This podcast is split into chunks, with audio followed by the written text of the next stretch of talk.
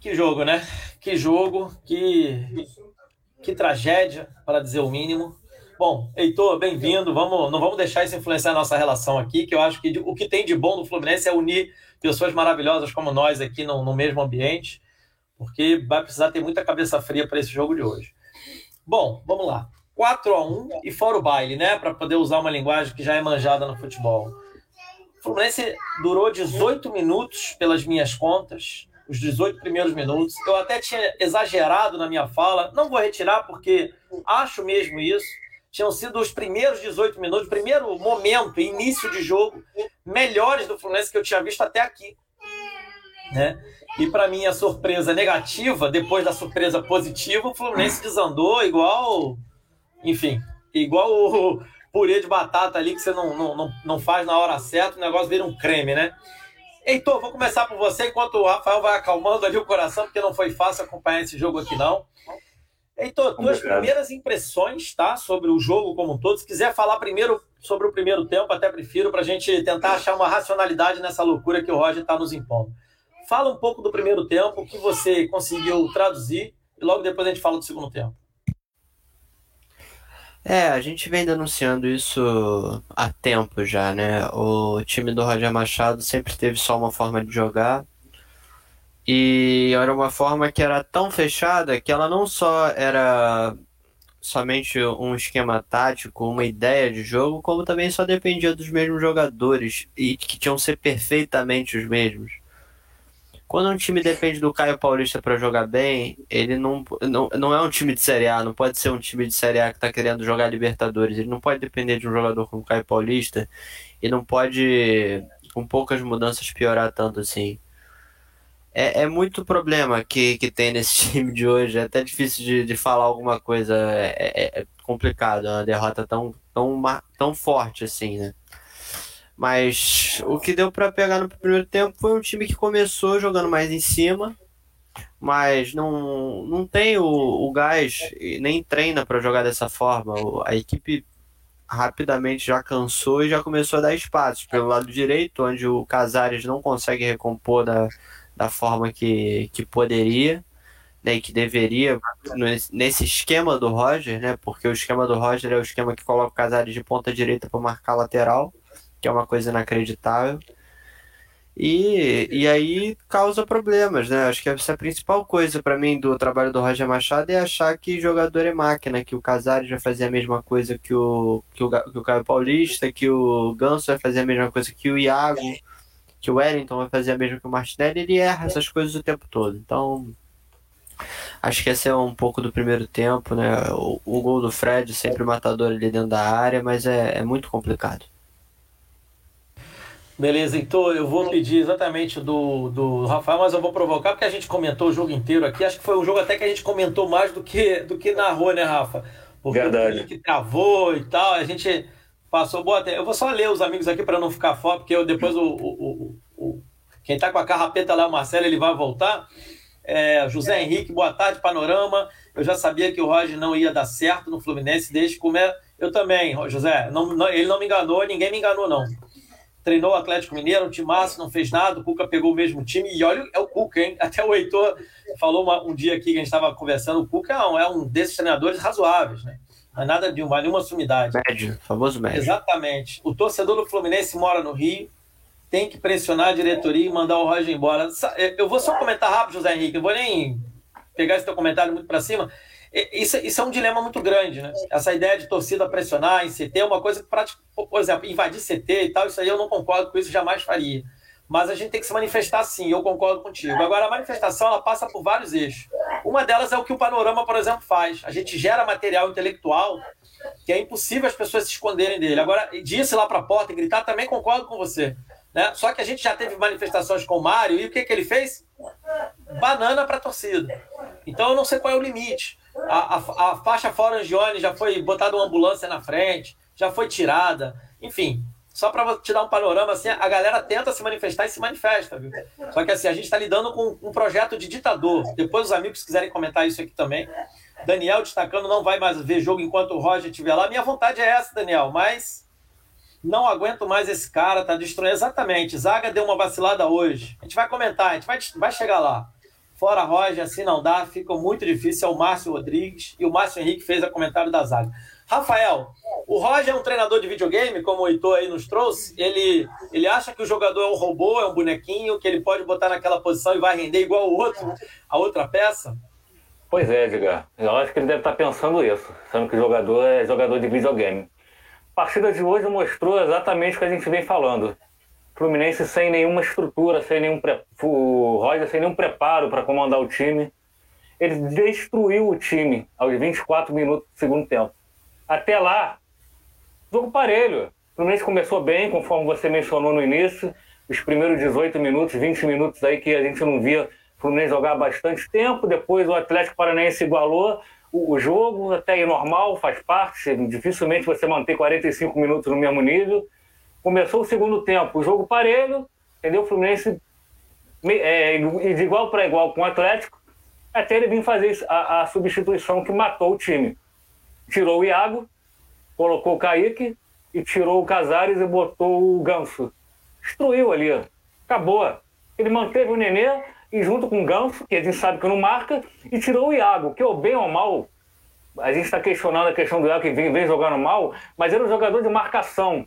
Era um jogador muito importante na marcação. Ele faz uma dupla muito boa ali com o Martinelli. E o gol do Atlético foi justamente aonde o Iago deveria estar, se ele estivesse em campo. Quem estava ali era o Kaique, coitado, ele não tem culpa. Ele está ali porque o treinador manda.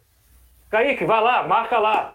Entendeu? É, por isso que o Kaique era para estar lá na frente, aguardando um contra-ataque. Ele é jogador de velocidade. Ele é jogador que ele vai receber a bola, vai partir para cima e vai criar alguma coisa. Ele estava ali marcando, cara. Isso não existe.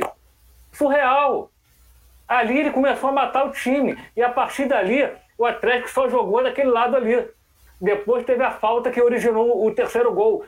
Saiu dali, naquele setor ali, onde o Iago deveria estar. Cara, são coisas tão claras, tão óbvias, que, que, que o cara não consegue ver isso. Entendeu? Um treinador totalmente despreparado. O descontrole dele em campo é reflexo do que o Roger hoje. O Roger é um cara despreparado em tudo. Não só como comandante, como também como técnico. Não tem, o Fluminense não tem nenhum padrão o descontrole final do, do final do jogo do Fred mostra muito isso, cara. Mostra muito isso. O Fred já tá desesperado já. Pô, um jogo ganho, cara. Na boa, o jogo tava ganho. A gente pegou um Atlético Paranaense que não tem nada demais. Tem nada demais. Quatro jogos, dois pontos ganhos contra quatro times, que é time de meio de tabela, cara. Atlético Paranaense até tá bem hoje, mas vai cair. Tu pode escrever o que eu tô te falando, vai cair daqui a pouco. Daqui a pouco é meio de tabela. Sétimo, oitavo. É por aí. Não vai fugir muito disso, não. Entendeu? E a gente perdeu mais uma partida ridícula, 4 a 1 para um time que não tem nada demais, pode estar tá, tá bem armado, está bem armado. Mas se o nosso time tivesse um treinador, nós teríamos vencido o jogo. Eu volto a repetir, nós temos bons jogadores. Nós temos jogadores que, que nós temos condições de fazer frente contra qualquer time do Brasil, do Brasil. Temos, desde que tenha um esquema de jogo bem armado. Coisa que nós não temos. Qual é a jogada que o Fluminense tem? Eu quero uma jogada. O Fluminense não tem. Nem o Beabá, o famoso 1-2 que a gente fala em pelada, né? Nem isso o Fluminense tem. Entendeu? Não tem uma, uma passagem de lateral, uma jogadinha com lateral, uma tabela no meia com lateral, você não tem.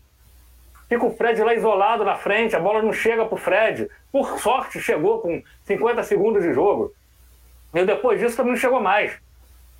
Entendeu? Esse é o Fluminense, cara. Fluminense despreparado, mal armado, mal treinado. Entendeu? Já está começando é, a, a, a, dar amostras de descontrole emocional. Nós estamos a 13 jogos de uma partida de Libertadores, cara. Há 13 jogos para pegar o Cerro Porteiro, que a gente tanto vibrou, né? Dizer assim, vibrou, que é um time que não estava muito bem até então na, na Libertadores, mas é o Cerro Porteiro, um time que na Libertadores tem muita tradição. A gente vai, eles se reforçaram lá, tá bom, é bom, é bom falar. Eles se reforçaram lá. E qual o Fluminense? Como, a gente que estava empolgado, né, quando se classificou, hoje a gente está aqui agoniado, sem saber o que, que vai ser do Fluminense daqui para frente. Um time que não tem nada, nada.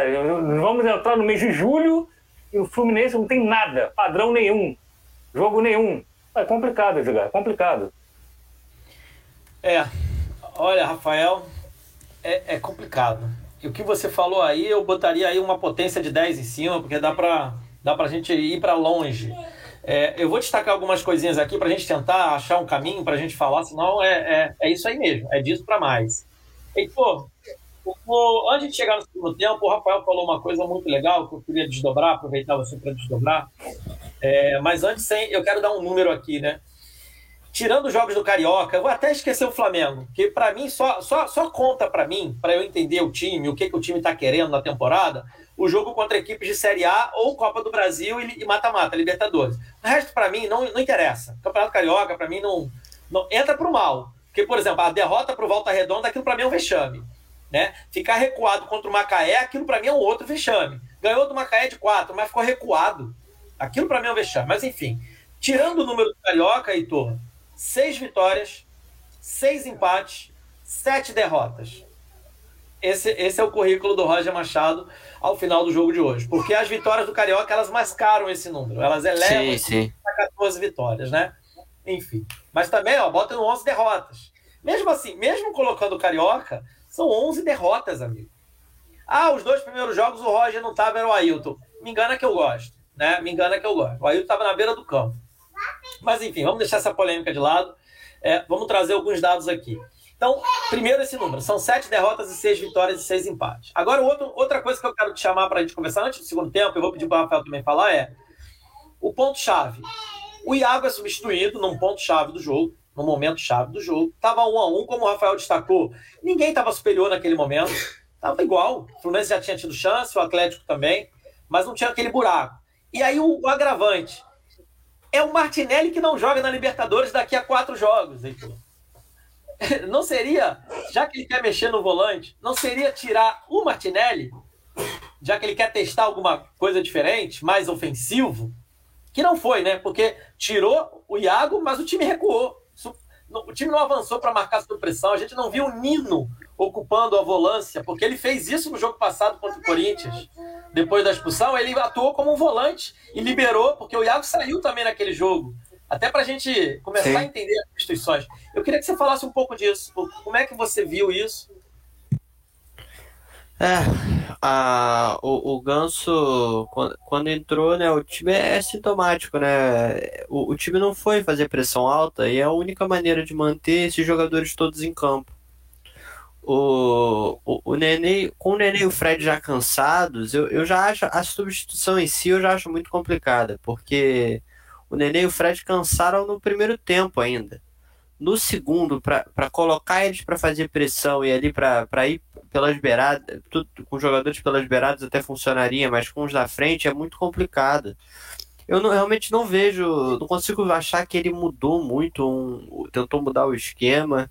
Eu, eu, realmente não consigo mais ver lógica na ideia do Roger. Eu acho que ele, ele tá muito naquele sistema de querer fazer sempre as mesmas substituições, e aí quando ele. E às vezes ele quer mudar alguma coisa, e, mas eu não consigo ver assim um sentido nessa, numa uma direção. Eu acho que realmente tem, são esses grandes problemas assim que o Rafael já falou aí. É, tem, tem muita coisa. O, o, hoje também a atuação individual, né? Bom, bom ressaltar do Nino, que foi muito abaixo. Ele toma um drible ridículo do Richard do primeiro gol, que é inaceitável o jogador, zagueiro do nível dele tomar aquele drible. Ainda faz o pênalti do quarto gol para para fechar o resultado. Nem sei se isso talvez atrapalhou essa ideia aí do, do Nino se adiantar um pouco, porque ele realmente estava bem, bem mal. Mas o que mais preocupa é a Libertadores mesmo. A gente chegar agora com quase seis, quase seis meses de trabalho já, né? Cinco ou seis meses de trabalho, seis meses de trabalho do Roger. Chegar agora nas oitavas de final da Libertadores, tendo só isso, né? A gente só tem isso, que é hoje quase nada uma, uma, um esquema que é muito herdado dos treinadores anteriores, que o Roger não acrescentou quase nada, só algumas peças que vieram. Sendo que, por exemplo, o Samuel Xavier nem ele foi ele que pediu, já tinha fechado há muito tempo e coisas do tipo. E acaba, e acaba assim, a gente, como a gente já tinha previsto isso desde o começo, eu nem gosto de ficar falando assim, eu avisei, eu avisei, mas o Roger é simplesmente um treinador comum. E esses treinadores comuns do Brasil têm esse problema. Às vezes o comum toma ele toma, às vezes ele vai tomar uma decisão muito boa e às vezes uma muito ruim. O problema é que a muito boa, a muito ruim, ela é muito mais comum. Ela acontece de dois a três jogos, ele toma uma decisão dessa, de colocar o Ganso para marcar. Ele recua o time para marcar e coloca o Ganso para sair em contra-ataque. É inacreditável, loucura. O Ganso para armar contra-ataque para Fred e Nenê não é não é time, não é não é não é ideia. Isso é é anti-ideia, é burrice, é, é, é só ir contra o futebol. É, é inacreditável. O time estar há seis meses num trabalho em que nada acontece é, é, é inaceitável. É, pois é, então eu vou, eu vou passar para o Rafa, mas eu queria passar os comentários para a gente não perder, assim, senão a gente não inclui os amigos na conversa. A ideia é que incluir os amigos aqui. Marcelo, se você está na carrapeta aí, quiser avançar aqui para o comentário do meu amigo, ó. Não, esses aí eu, eu comentei, eu já li, ó. Aqui, ó, deixa eu ver aqui onde está, onde eu parei.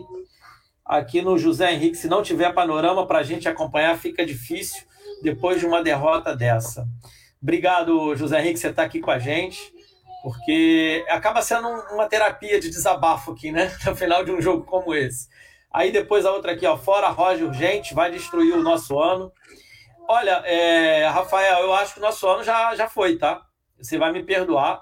Eu, eu acho que os amigos aqui devem ter opinião diferente da minha. Eu não consigo entender um treinador que chegue agora, no meio de uma fogueira, com um time que não fez nenhum trabalho técnico decente, não tem variação tática, físico, a gente já está vendo que está começando a apresentar seus momentos Peraí, Marcelo, que eu quero comentar rápido alguns. É, eu não acho que vai vir um treinador e resolver a nossa situação. Tá? Eu acho que pode melhorar, porque qualquer. Acho que até o Marcão pode melhorar esse time. Então, assim, se a gente vai pensando no Marcão, eu já consigo enxergar um cenário. Não sei, depois eu quero até que o Rafael comente. É, Edgar, o Roger não tem cérebro para fazer essa análise. É isso, Vera. Assinei embaixo aí e posso registrar em cartório sem dúvida nenhuma, com firma reconhecida. Não temos time para praticar um futebol tão burocrático assim. Bota o Marcão, que não é nada demais, aí já concordando com a gente. Ou traz o Renato Gaúcho. É, então, o Renato Gaúcho, para mim, é assim: se, ok, eu topo. Mas eu não acho que a gente consiga mudar o jeito de jogar no meio de uma temporada. Agora, qualquer treinador no lugar do Roger é, é lucro. Já estou começando a achar que é lucro. Menos o Ailton, tá, gente? Pelo amor de Deus. Roger não é um treinador comum, ele é péssimo. Não deu certo em lugar nenhum. Eu, eu acho isso também. Tem gente que defende título estadual de time que é obrigado a ser campeão estadual como resultado. Fazer o quê? Começar o segundo tempo com o Nenê e Fred Casares na. Pois é, é, falou tudo, Luiz Carlos. Boa noite, Jada. Espero que você esteja melhor, meu amigo. Esteja se cuidando. É, não. Se essa live fosse WhatsApp, é, porque lá a gente pode falar barbaridade. Pois o treinador vai. É, bom, vamos parar por aqui. Rafael, traz um pouco do segundo tempo, mas eu queria te fazer uma pergunta. Você mesmo já falou lá na, na tua fala do, na tua primeira fala sobre treinador, né? Você citou o Fortaleza, citou o próprio Atlético. A diferença não está justamente aí, Rafael, desses dois times, embora o elenco mais limitado que o nosso, isso aí eu não tenho dúvida, mas tem um treinador, alguém que está pensando o jogo, alguém que está escalando em cima. Veja, esse Vitinho entrou e aproveitou. Opa, Rafael, derrubaram o Rafael, que não querem que o Rafael faça. Vou aproveitar e ver mais um comentário aqui, Marcelo. Me ajuda da Vera, vê se faz uma meia horinha ver se o Rafael chega. Avalio que o Renato vai curtir um período sabático até o Sêneca. Eu acho que é isso aí, Vera. Falou tudo. O, o, o, o Renato estava esperando a seleção, né? Não, não rolou, porque o Tite também deu um passo atrás de, de assinar um boicote com os jogadores. E o, ele, quer, ele quer treinar o Flamengo, ele já deixou isso claro. Edgar, com certeza dá para mudar o esquema, sim. Qualquer treinador com boa vontade não, isso eu concordo já. Minha análise aqui, vou até deixar o Heitor falar. A minha análise é que, assim, essa mudança toda que está na nossa cabeça, pelo menos na minha, eu vejo um monte de coisa, eu vejo um monte de possibilidade, né? Mas eu não, eu não sei se o treinador teria tempo de colocar. Mas com certeza mudando peça de lugar e dando sentido a algumas coisas, né, Heitor? Me ajuda aí nessa daí. É, eu, eu, o que eu falo sempre que o Roger é um treinador comum, eu digo comum é do nível do futebol brasileiro que eu, eu acho que assim, o, o futebol brasileiro é uma coisa muito ridícula em questão de treinador. Então, eu, na minha visão, ele não. Ele. Só dele. Assim, eu acho que tem muita coisa pior ainda no futebol brasileiro, por incrível que pareça, mas. O Fluminense, com certeza, se tivesse garimpado no futebol sul-americano, como eu sempre digo aqui, não é tão difícil assim. Porque, porque no futebol, futebol sul-americano, você pode, você pode errar. O, San, o Santos errou, o Inter errou agora com os treinadores, pode dar errado, lógico, porque nada, futebol não é ciência exata, mas você tenta algo novo. O Roger é isso aí. Entendeu? Ele vai, ele vai uma hora acertar um time, o time vai ganhar dois, três, quatro jogos, e aí depois vai começar a dar errado, porque ele não vai querer mudar esse time. Porque a mente do futebol brasileiro hoje é essa. E isso vale para mais de 50% dos treinadores que aqui atuam.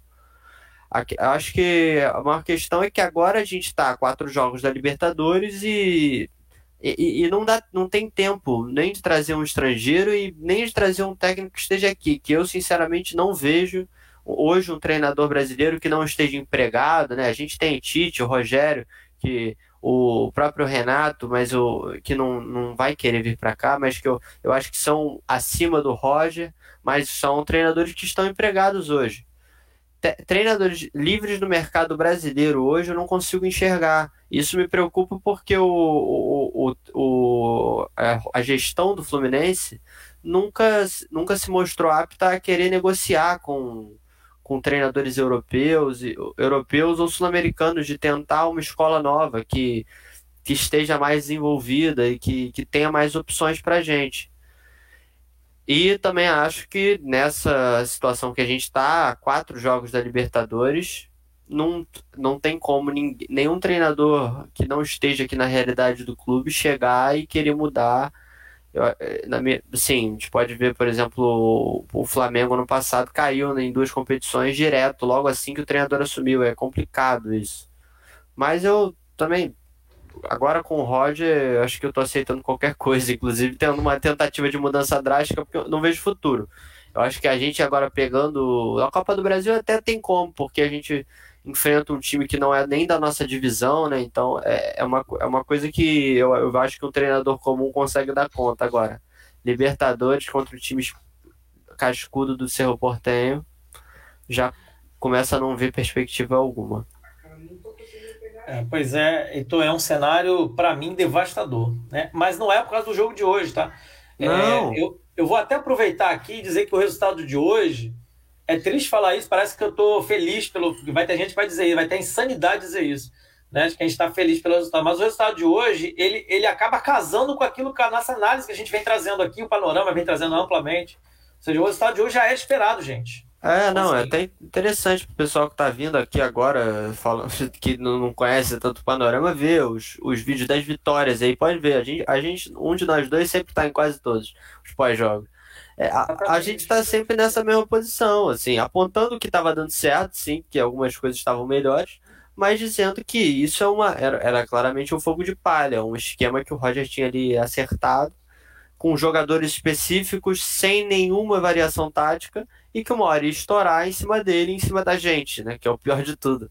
Só falando, realmente, o Marcão é o treinador que, que tá aí hoje parado, né? Porque o Fluminense recompensou ele com uma grande temporada no fim do ano passado, com colocar ele de auxiliar e não dar nem o sub-23 para ele, que é uma coisa completamente é. surreal.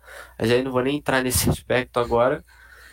Mas o, ah, esse cara... Sub-23 aqui é um programa inteiro só para falar dessa aberração, né? Porque... Não, mas pô, pelo menos botasse o cara para treinar, né? Tem convicção no projeto, mas não, aí tem que colocar o, o, o, outro, o outro cabo, né? Eleitoral. Então é isso. O... Exatamente.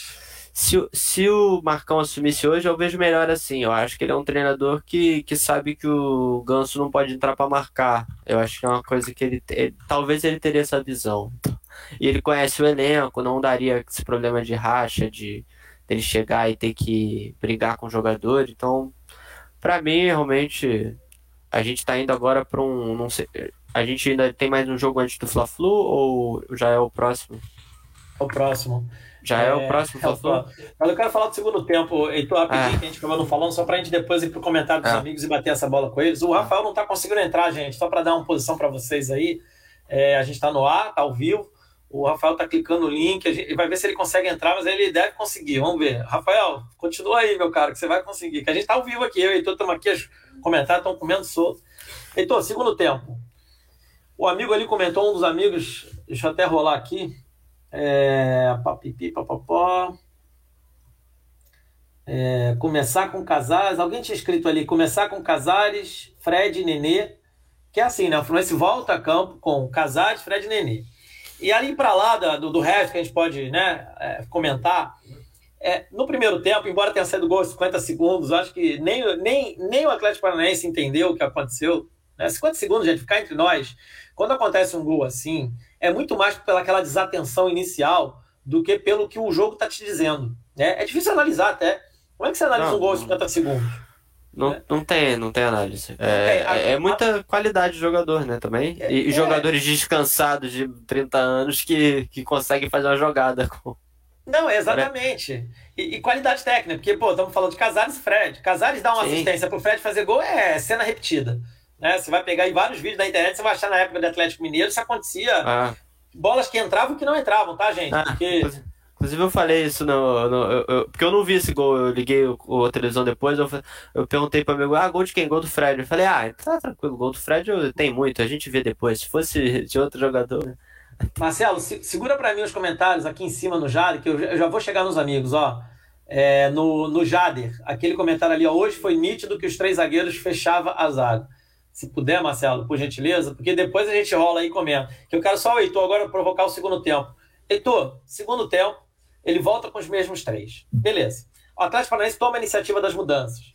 O Atlético Paranaense indica que vai atacar mais pelo lado direito, que o Vitinho entra e deixa o, o entrou no lugar do Carlos, que estava cansado, e indicou que atacaria mais por ali já. Né? Essa foi a mudança. E eles mudam também o, o, o outro jogador lá do outro lado. Eu, me fugiu agora o nome dele. Foi a primeira mudança do Atlético, né? Opa, tá chegando o nosso Marcelo aí. Ele indica lá outra mudança.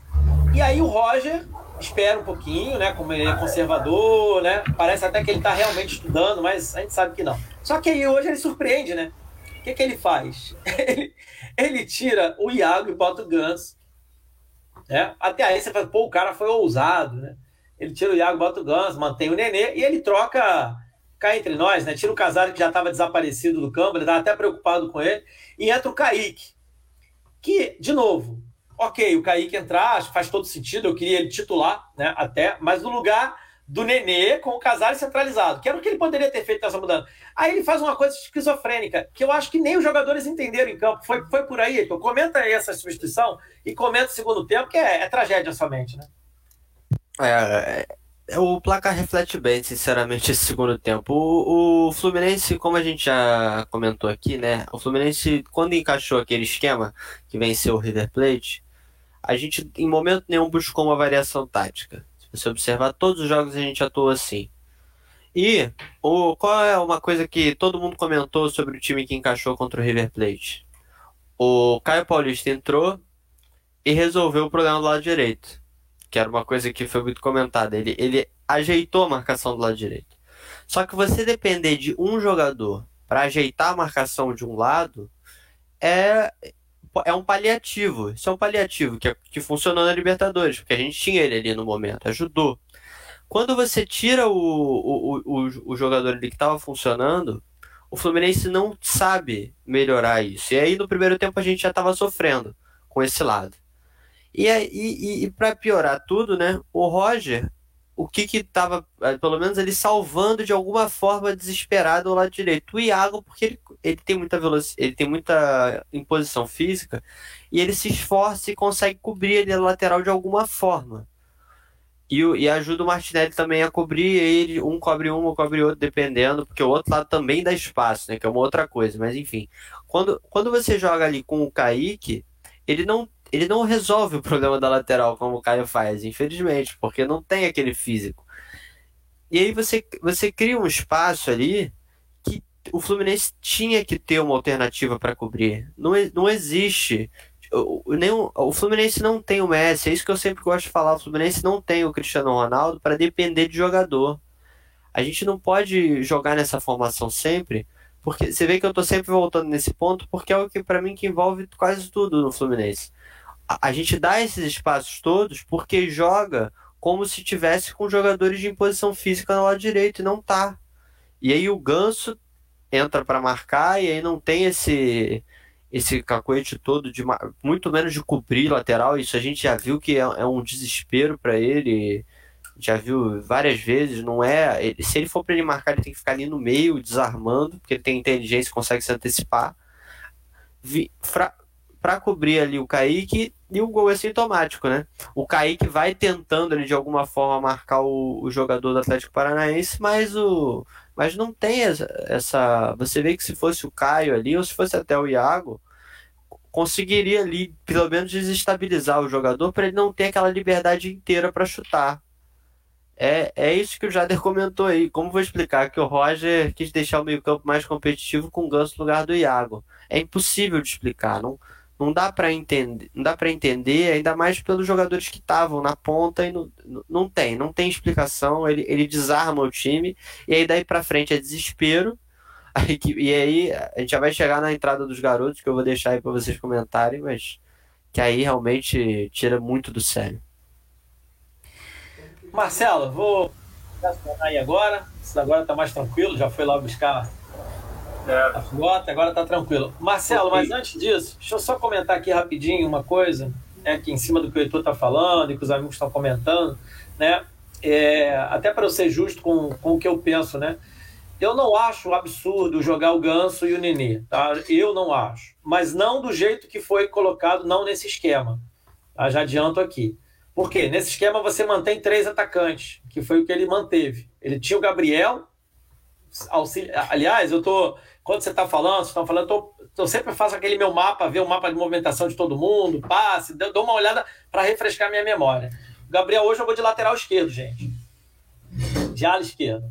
Gabriel praticamente né, não foi acionado. Foi acionado uma vez. Uma jogada. Né, para ofensividade que eu quero dizer. O Nenê é aquela, aquele efeito pipoca no campo, né? Aparece aqui, aparece ali, aparece ali. Ou seja, não, não tem consistência. Cadê o Nenê? Onde ele jogou? E ele jogou bastante, né? Ele saiu ainda depois da primeira leva de substituição, Marcelo. O Fred é o único detalhe que eu ia até falar com o Heitor. Eu não concordo 100%. Eu acho que o Fred tinha mais energia para dar o, o, o, o Heitor. Mas naquela, ao jeito Fred de ser, né? Ou seja, ele em campo com uma galera jovem em torno dele e um ganso ali, ou até um Casais para armar. Nossa, agora o Leonardo escreveu um texto gigante aqui para mim. Vamos tentar ler aos, aos pedaços, Leonardo. É? Então, Marcelo, eu queria. É, tá aí. Time sem comando, dirigente picareta, fazendo que muda, esquema melhor 4-3-1-2 time fechado, pronto para contra-golpes, o técnico arrogante não tem, pipipi, mexe intervalo, só sabe ofender. É, exatamente, já estamos já estou me preparando para a coletiva do ódio, eu vou ver de noite, sei lá, amanhã, depois de tomar uma cachaça aqui, porque eu não quero me aborrecer. Não aguento mais do que 60 minutos. Só tomando a cachaça. É, só, com certeza. Ainda vai aproveitar o frio, ver se esquenta o sangue. É. Bombadilha fora do banco, sem laterais confiados, desse jeito de Série B. Bom, enfim, é, é, é, isso. É um resumo grande aí. Pode até tirar aí para desobstruir o YouTube. Vou pôr vocês três na fogueira.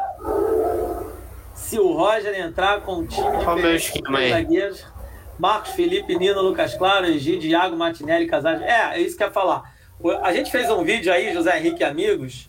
É, é eu acho, Luiz Carlos, para mim, pode jogar até no 4-6-0. Se tirar o Nenê, para mim, o time já vai jogar melhor. Porque você vai ver lógica, gente. O Nenê não faz sentido, não, porque ele não, não tem escalação para o Nenê. A verdade é essa. Gente, eu queria muito ver o que o palhaço disse na coisa. Guarda a tua energia aí já. Você vai se estressar, meu amigo. Tenta guardar a tua saúde. Vê ah. sim, mas vê com calma. Toma um negocinho antes. O Jader gosta de. Vou falar, ele gosta de vagabundo, palhaço. Comentar só rapidinho ali do, do, que o José Henrique falou, né? Do, dos três zagueiros. A gente fez um, um vídeo aqui, eu, eu e Edgar com o TTP aqui do, do Panorama, a gente fez um que tá aí no Facebook salvo, a análise do elenco do Fluminense, parte 2. No final, a gente fez uma, o esquema de cada um, o esquema ideal que a gente acha, vê pro Fluminense. E o meu esquema ideal é, é exatamente esse que você comentou aí com o, o, o, o ali um 352 ou um 343. E é, é, eu acho que realmente hoje seria. Eu só vejo dificuldade de aplicar isso a quatro jogos da Libertadores. Mas se fosse pensado desde o início da temporada, realmente eu acho ideal, exatamente ali, mais ou menos com aqueles jogadores, acho que daria super certo. Se quiser dar uma olhada lá depois, que eu explico com mais detalhes como poderia funcionar bem isso. Eu ia, eu, ia, eu ia falar isso também, boa, Heitor. É, gente, vou passar para o Marcelo. Marcelo, quero que você dê a tua impressão geral de tudo que a gente já meio que te falou assim, mas queria te provocar com uma pergunta, que é, não tem jeito, eu fico de olho aqui no que o Roger está falando, não tem, não tem como eu fugir disso, né? Eu fico ansioso aqui. Vou ler.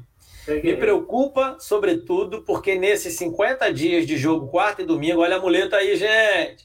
A gente não consegue treinar alternativas. Primeira vez que ele fala disso, né? A gente tenta aproveitar o melhor momento de cada jogador dentro do elenco. Meio que dando match com aquilo que eu falo. Ele escala jogador quando ele vê que no jogo passado o cara fez gol, deu um passe, ele meio que mantém o jogador, né? A intensidade das nossas partidas caiu em função da sequência, outra muleta. Ou seja, ele não tem jogador no elenco para manter. Enfim. É o rei da muleta. Então, eu queria que você desse um panorama, mas que comentasse o Roger Machado de novo na entrevista de hoje. Fez aquele clássico: eu ganho, vocês perdem para os jogadores. Mais Ou seja, eu vez. ganho, nós empatamos, vocês perdem. Ele disse que o problema hoje foi técnico e que os jogadores não compreenderam muito bem o que era para fazer em campo. E aí, Marcelo?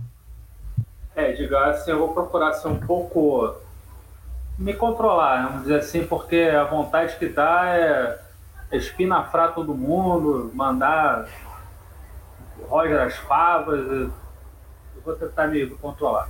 Essa questão toda que vocês falaram, eu concordo com vocês, que vocês falaram, eu estou com vocês, assino embaixo. E ali, aquilo que o Jader falou ali, que falou sobre o Ganso entrar no lugar do, do Iago, é, eu acho que o problema não é, não é o Ganso entrar no time. O problema é tirar o Iago naquele momento do jogo, né? A gente viu que o Iago não estava bem no primeiro tempo mesmo, estava vendo que o Iago não estava produzindo, mas no segundo tempo ele deu uma melhorada. Ele já estava começando, até eu comentei contigo, o Iago está marcando dentro da área. Quer dizer, o Fluminense, naquele momento em que ele tira o Iago, o Fluminense estava num jogo equilibrado com o Atlético Paranaense.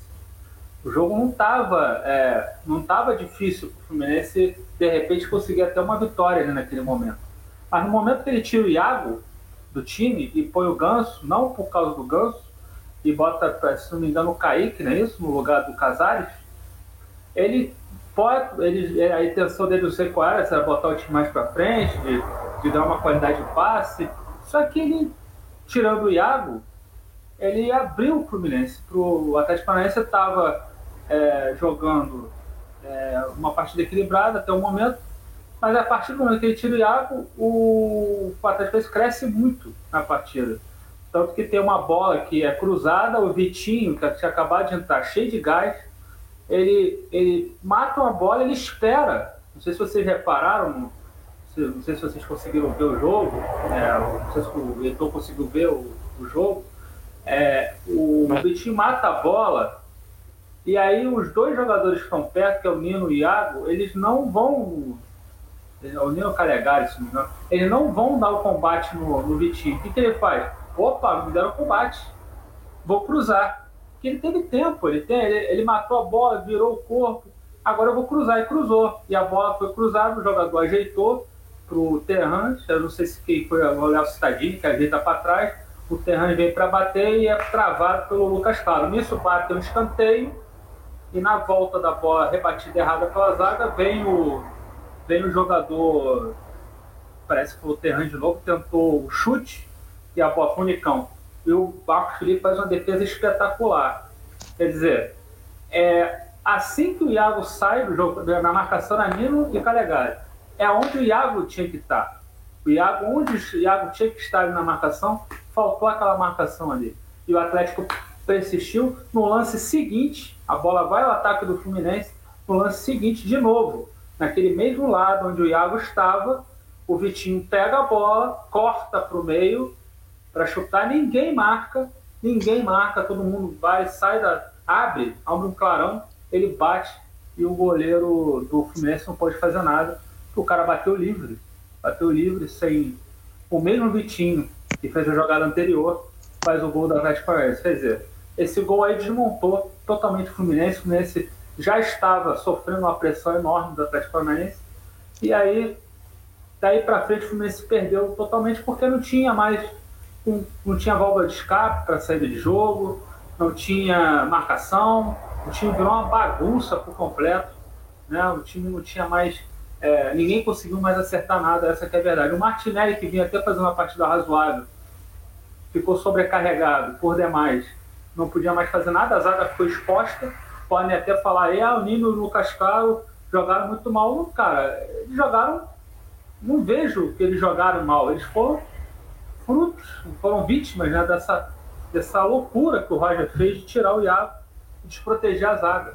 Ele desprotegeu a zaga e não melhorou o time na frente. O Ganso entrou, não conseguiu é, fazer nenhum tipo de jogada, o Kaique é a mesma coisa, não conseguiu pegar nenhuma bola e arrancar com ela. Mais uma vez o Kaique entra para jogar e aí coloca o Kaique numa posição errada, então, em vez de jogar na frente com o Fred. E isso ele mantém o Neném em campo, que ainda é pior ainda, que é mais uma outra coisa ia falar, que ele tira o Iago e mantém o Nenê. Que aí você já, menos um em campo. O Nenê, a gente já estava falando isso, cadê o Nenê? O Nenê pegou na bola no segundo tempo uma vez, eu falei o nome dele, até falei até o número da camisa, o Rafael brincou, é o número da idade dele, essas coisas todas. Quer dizer, ele pegou uma vez na bola, entendeu? Será que ele não vê isso? Será que o Roger não vê isso? Cara, ele vê sim. O que está acontecendo no Fluminense é uma verdadeira aberração. E aí o Atlético faz o terceiro, o Fluminense fica inerte, assistindo o Atlético Paranaense jogar. A essa altura o Atlético Paranaense toma conta do meio campo, faz o que quer. E ainda, para piorar, ainda falei assim, quando tomou o terceiro gol, eu falei, o Roger vai tirar o Nenê agora e vai botar os garotos. Vai botar o João Neto, vai botar o Matheus Martins para queimar os garotos. E não deu outra. Ele foi lá, quem estava lá na, na, na beira do campo para fazer. A gente aqui não quer ser dono, eu, eu não quero ser, acertar essas coisas. Eu não quero ser dono, na verdade, eu queria, eu torci pra caramba, vocês estão de prova. Eu tava lá, tava tentando empurrar, fazer uma, uma, uma coisa positiva, mas tá difícil, gente. Difícil. Porque é, é, muito claro o que acontece do campo, é muito, é muito assim, na cara. Um, um, um treinador como o Roger, tudo bem, não tem título, não sei o quê, mas foi um jogador é, que tem várias conquistas, entendeu? Tá aí nesse futebol há muito tempo, mais de 30 anos. Será que um, porra, não tem uma percepção do que está acontecendo no campo? É inacreditável o que, o que, o que se passa no campo. Agora eu estou fazendo meio que um desabafo, mas um comentário meio desabafo, porque é inacreditável. O Roger não é um, é um treinador que nunca foi jogador. Não, é um treinador que foi um baita jogador. Ele não foi só um jogador, ele foi um baita jogador. Inclusive campeoníssimo no Grêmio, campeoníssimo no Fluminense. Tem todo o nosso respeito, já falamos isso, como jogador. Agora, como treinador, é, é uma calamidade. É uma calamidade. Aí bota os garotos, é uma sacanagem, não tem outro termo para ser utilizado. Eu tô calmo, eu tô calmo. Mas é uma sacanagem o que fizeram hoje com o Matheus Martins e com o João Neto. Dois garotos que a gente fica pedindo eles para entrarem no jogo, a todo jogo a gente pede para eles entrarem. Aí com 3 a 1 Atlético Paranaense, o time uma bagunça, aí ele vai e coloca os garotos. Me desculpe. Porra, é, isso é para, sabe, é, é salta os olhos, é, esses tipos de, de, de, situação, entendeu? Ele pode vir falar o que ele quiser na, na, na, na coletiva, que não tem desculpa, isso é uma covardia com os garotos, é uma covardia com o Ganso também, porque ele tira o Iago, põe o Ganso no lugar do Iago, quer dizer, aí ao invés de, de culparem ele, vão culpar o Ganso, vão culpar o, o, os garotos que entraram, tá vendo? Fica pedindo, mas não porque tem gente que embarca nessas narrativas furadas, entendeu? Os jogadores são os menos culpados, na verdade. Culpado é quem comanda, culpado é quem está lá na beira do campo, que era para estar tá vendo esse tipo de coisa, você é bem pago para isso e não está vendo. E a diretoria também, que a, a, a gestão que bota esse cara para ser treinador, porque é, conven, é, é, conveniente, né? Que eles começam a ver que é conveniente esse tipo de treinador lá. E o Fluminense só vai se afundando. A gente tem várias partidas aí importantes. Tem a partida da Copa do Brasil, tem a partida da Libertadores. O que o torcedor do Fluminense pode esperar disso? A gente não pode esperar mais nada tomar de 4 a 1 do Atlético Paranaense, com todo respeito do Atlético Paranaense, tá? todo o respeito que eu possa ter ao pessoal lá do Paraná, tá? é uma vergonha muito grande, muito grande. Os que vêm aqui, eles não fizeram força para ganhar de 4 a 1 do Fluminense aqui. O jogo estava duro porque os times são, os, os, times são, o Fluminense é um pouco melhor até que o Atlético Paranaense. É um pouco melhor. Entendeu? Então o jogo estava igual, o seu Roger decidiu a partida, tá? E, e o quarto gol veio só para fechar a pá de cal, para por merecimento. O Atlético Paranaense chegou ao quarto gol, eu vinha falando, ah, quarto gol vai sair, o quarto gol vai sair, saiu. Né? Não é que a gente torça para sair o quarto gol, mas era uma coisa que o Fluminense estava rezando para o jogo acabar. O jogo tinha que acabar, porque o Fluminense tivesse mais 10, 15 minutos, era 5, era 6.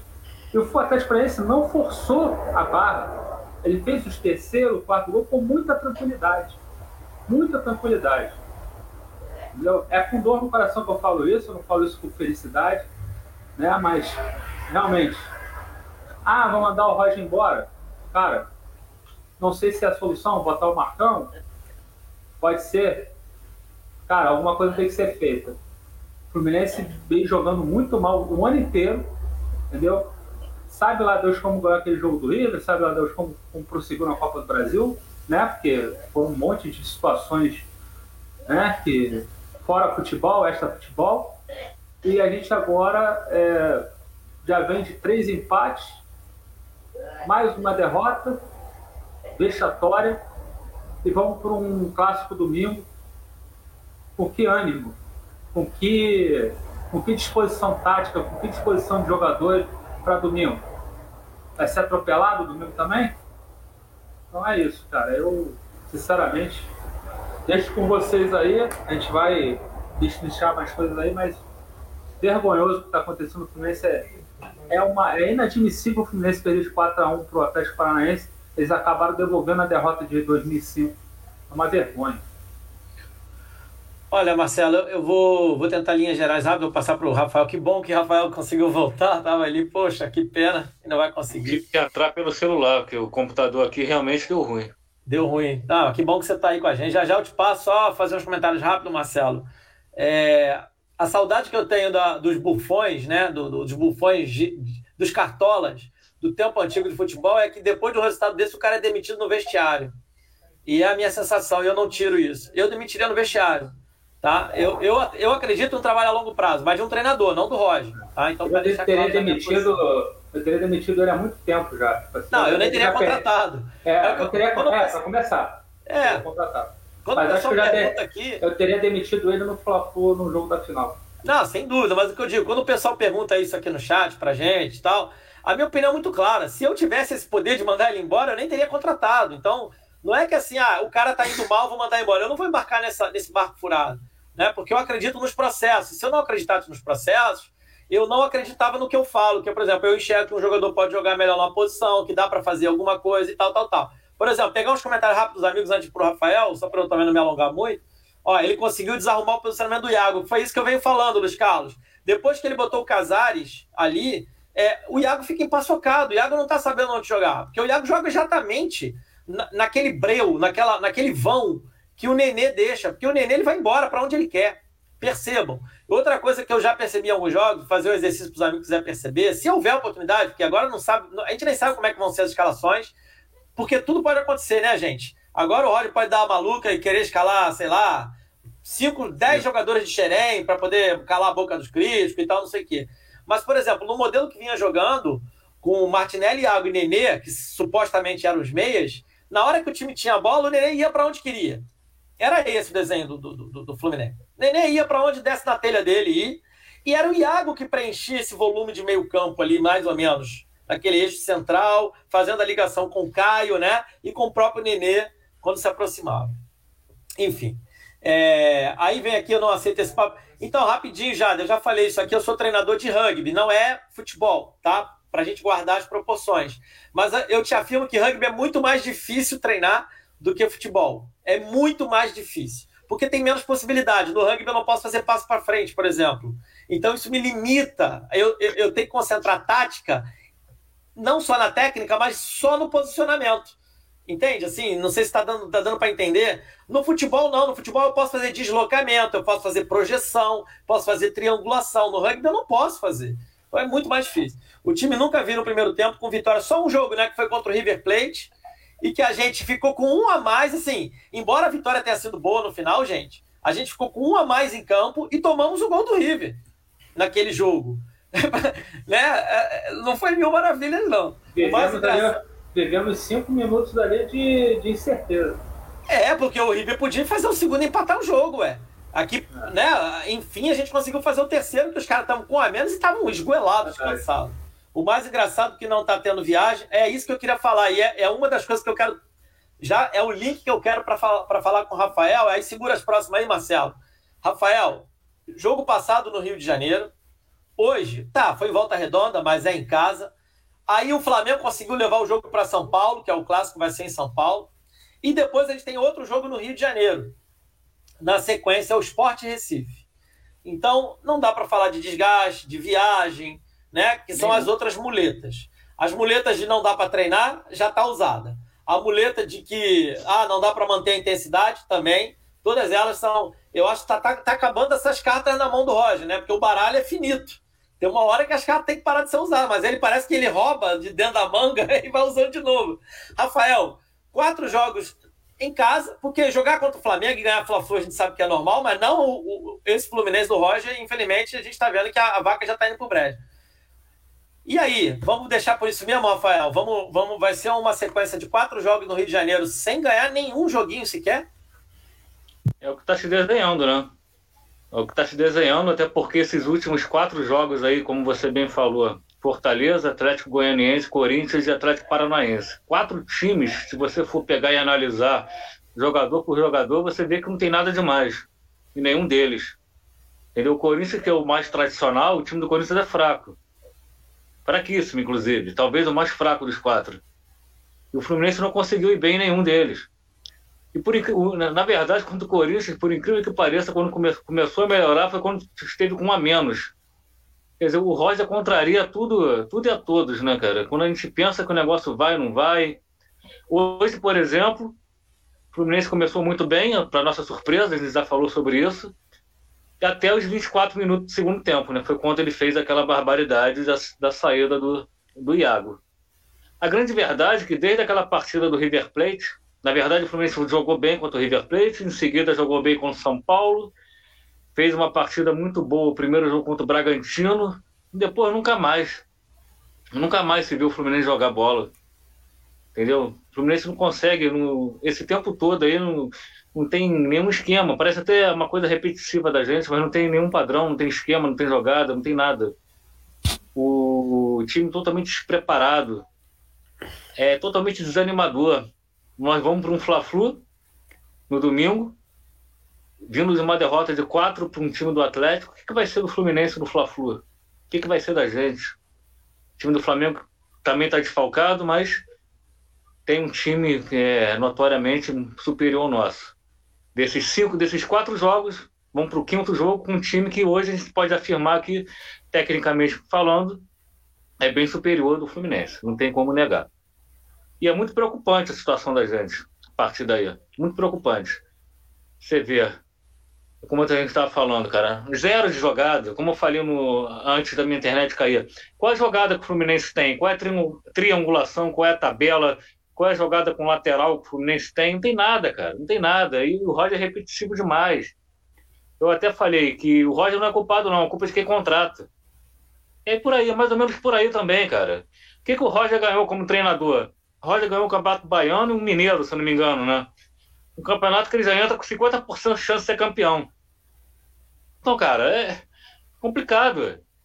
Entendeu? Um cara que tá totalmente perdido. Os últimos jogos você nota um Roger totalmente descontrolado na beira do gramado, né, sempre reclamando da arbitragem, né? Isso aí, cara, mostra o total descontrole, despreparo emocional dele. Ele é o comandante, ele não pode ter esse, esse, esse descontrole emocional, cara. Principalmente quando o time vai mal. Ele, ele precisa é, é saber parar ali e, e, orientar o time, ele não orienta em nada, até porque ele não sabe nem o que ele está fazendo. As substituições dele não tem coerência. Uma hora ele faz uma forma, outra hora ele faz outra forma. Entendeu? E sem falar da, da, da sacanagem que ele fez hoje com os garotos, né? O que foi feito hoje foi uma sacanagem com o menino. No jogo 3 a 1 querer lançar o Matheus Martins e o João Neto. Porra. Isso é um absurdo, é uma vergonha o que ele fez, cara uma vergonha. Algumas pessoas falando aí com relação à atuação da dupla de zaga, mas vai fazer o quê, cara? Entendeu? Uma, falhou no primeiro gol, o Nino? Então a gente pode até dizer que falhou. Uma hora vai falhar, é normal, natural. Nós estamos sujeitos a erros. Mas ele tem um crédito enorme. Mas depois disso, não tem nem como culpar a dupla de zaga. O, o meio-campo ficou totalmente esguarnecido, sem meio-campo. Depois da substituição, acabou o Fluminense, acabou o meio-campo. E já não era aquelas coisas, ficou pior. Tanto é que em cinco minutos o Atlético meteu dois gols. Então o retrato do Fluminense hoje é isso aí, um time totalmente é, é, sem, sem preparo nenhum, técnico, tático, nada. Nada. É, é sim, é, antes da. Eu queria dizer, antes, antes da internet cair, eu ia comentar. É, que, que você, você já falou? O ano está perdido. É verdade. A eliminação da Libertadores é uma questão de tempo. A eliminação da Copa do Brasil é uma questão de tempo. Porque é impossível você imaginar que o time de uma hora para outra vai deslanchar do nada. Vai começar a jogar bola. Não vai, cara. Não vai. Não vai. Primeiro bom time que pegar vai tomar pau. Que nem tomou hoje aí contra o time razoável do Atlético. Entendeu? É muito complicado. Tá difícil torcer. Tá, tá desanimador.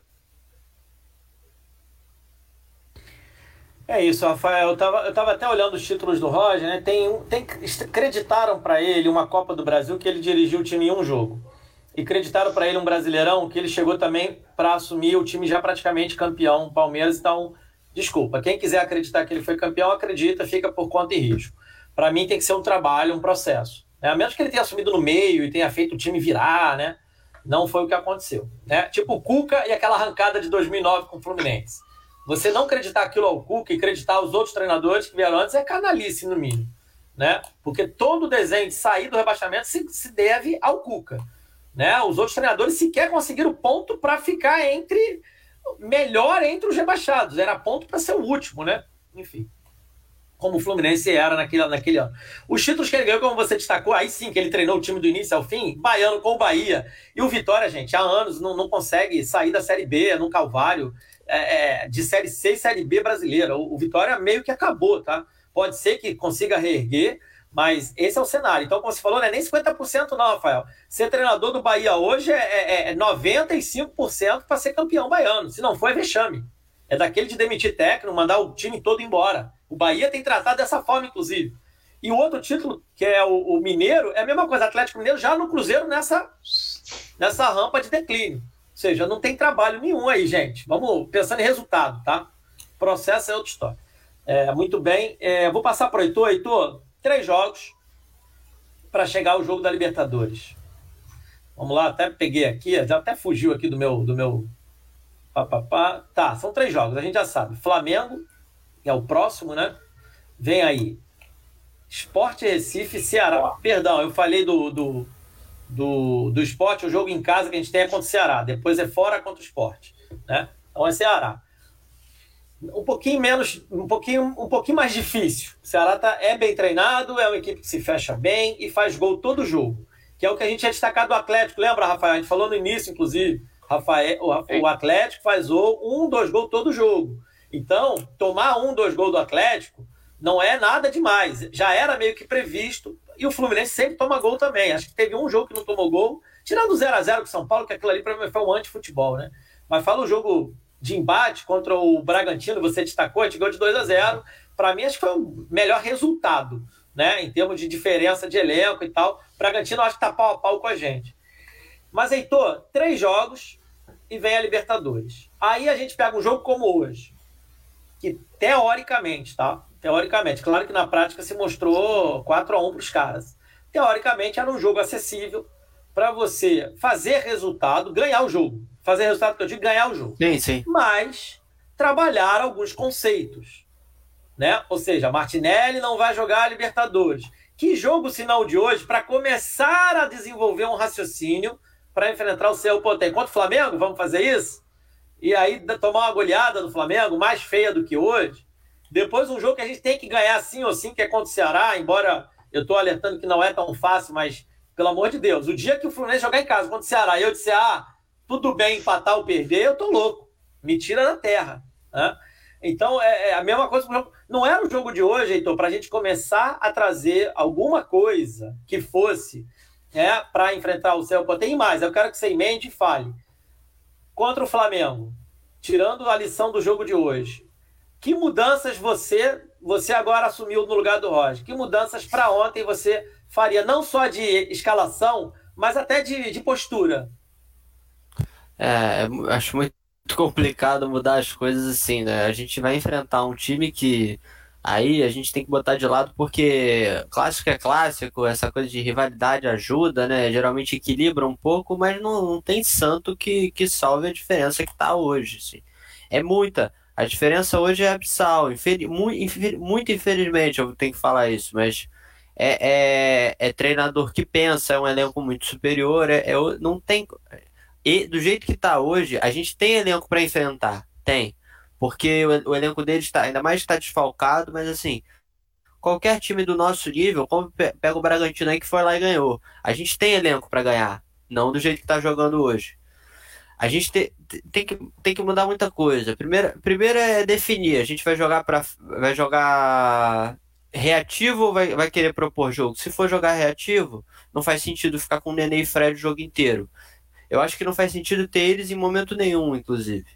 Se a gente for querer, se eu assumisse, né, e for entrar reativo contra o Flamengo, que eu acho interessante, porque é um time que deixa espaço atrás, na, nas costas do, de um volante que não consegue cobrir o jogo inteiro bem, e agora tá, tá sentindo com a saída de jogadores importantes.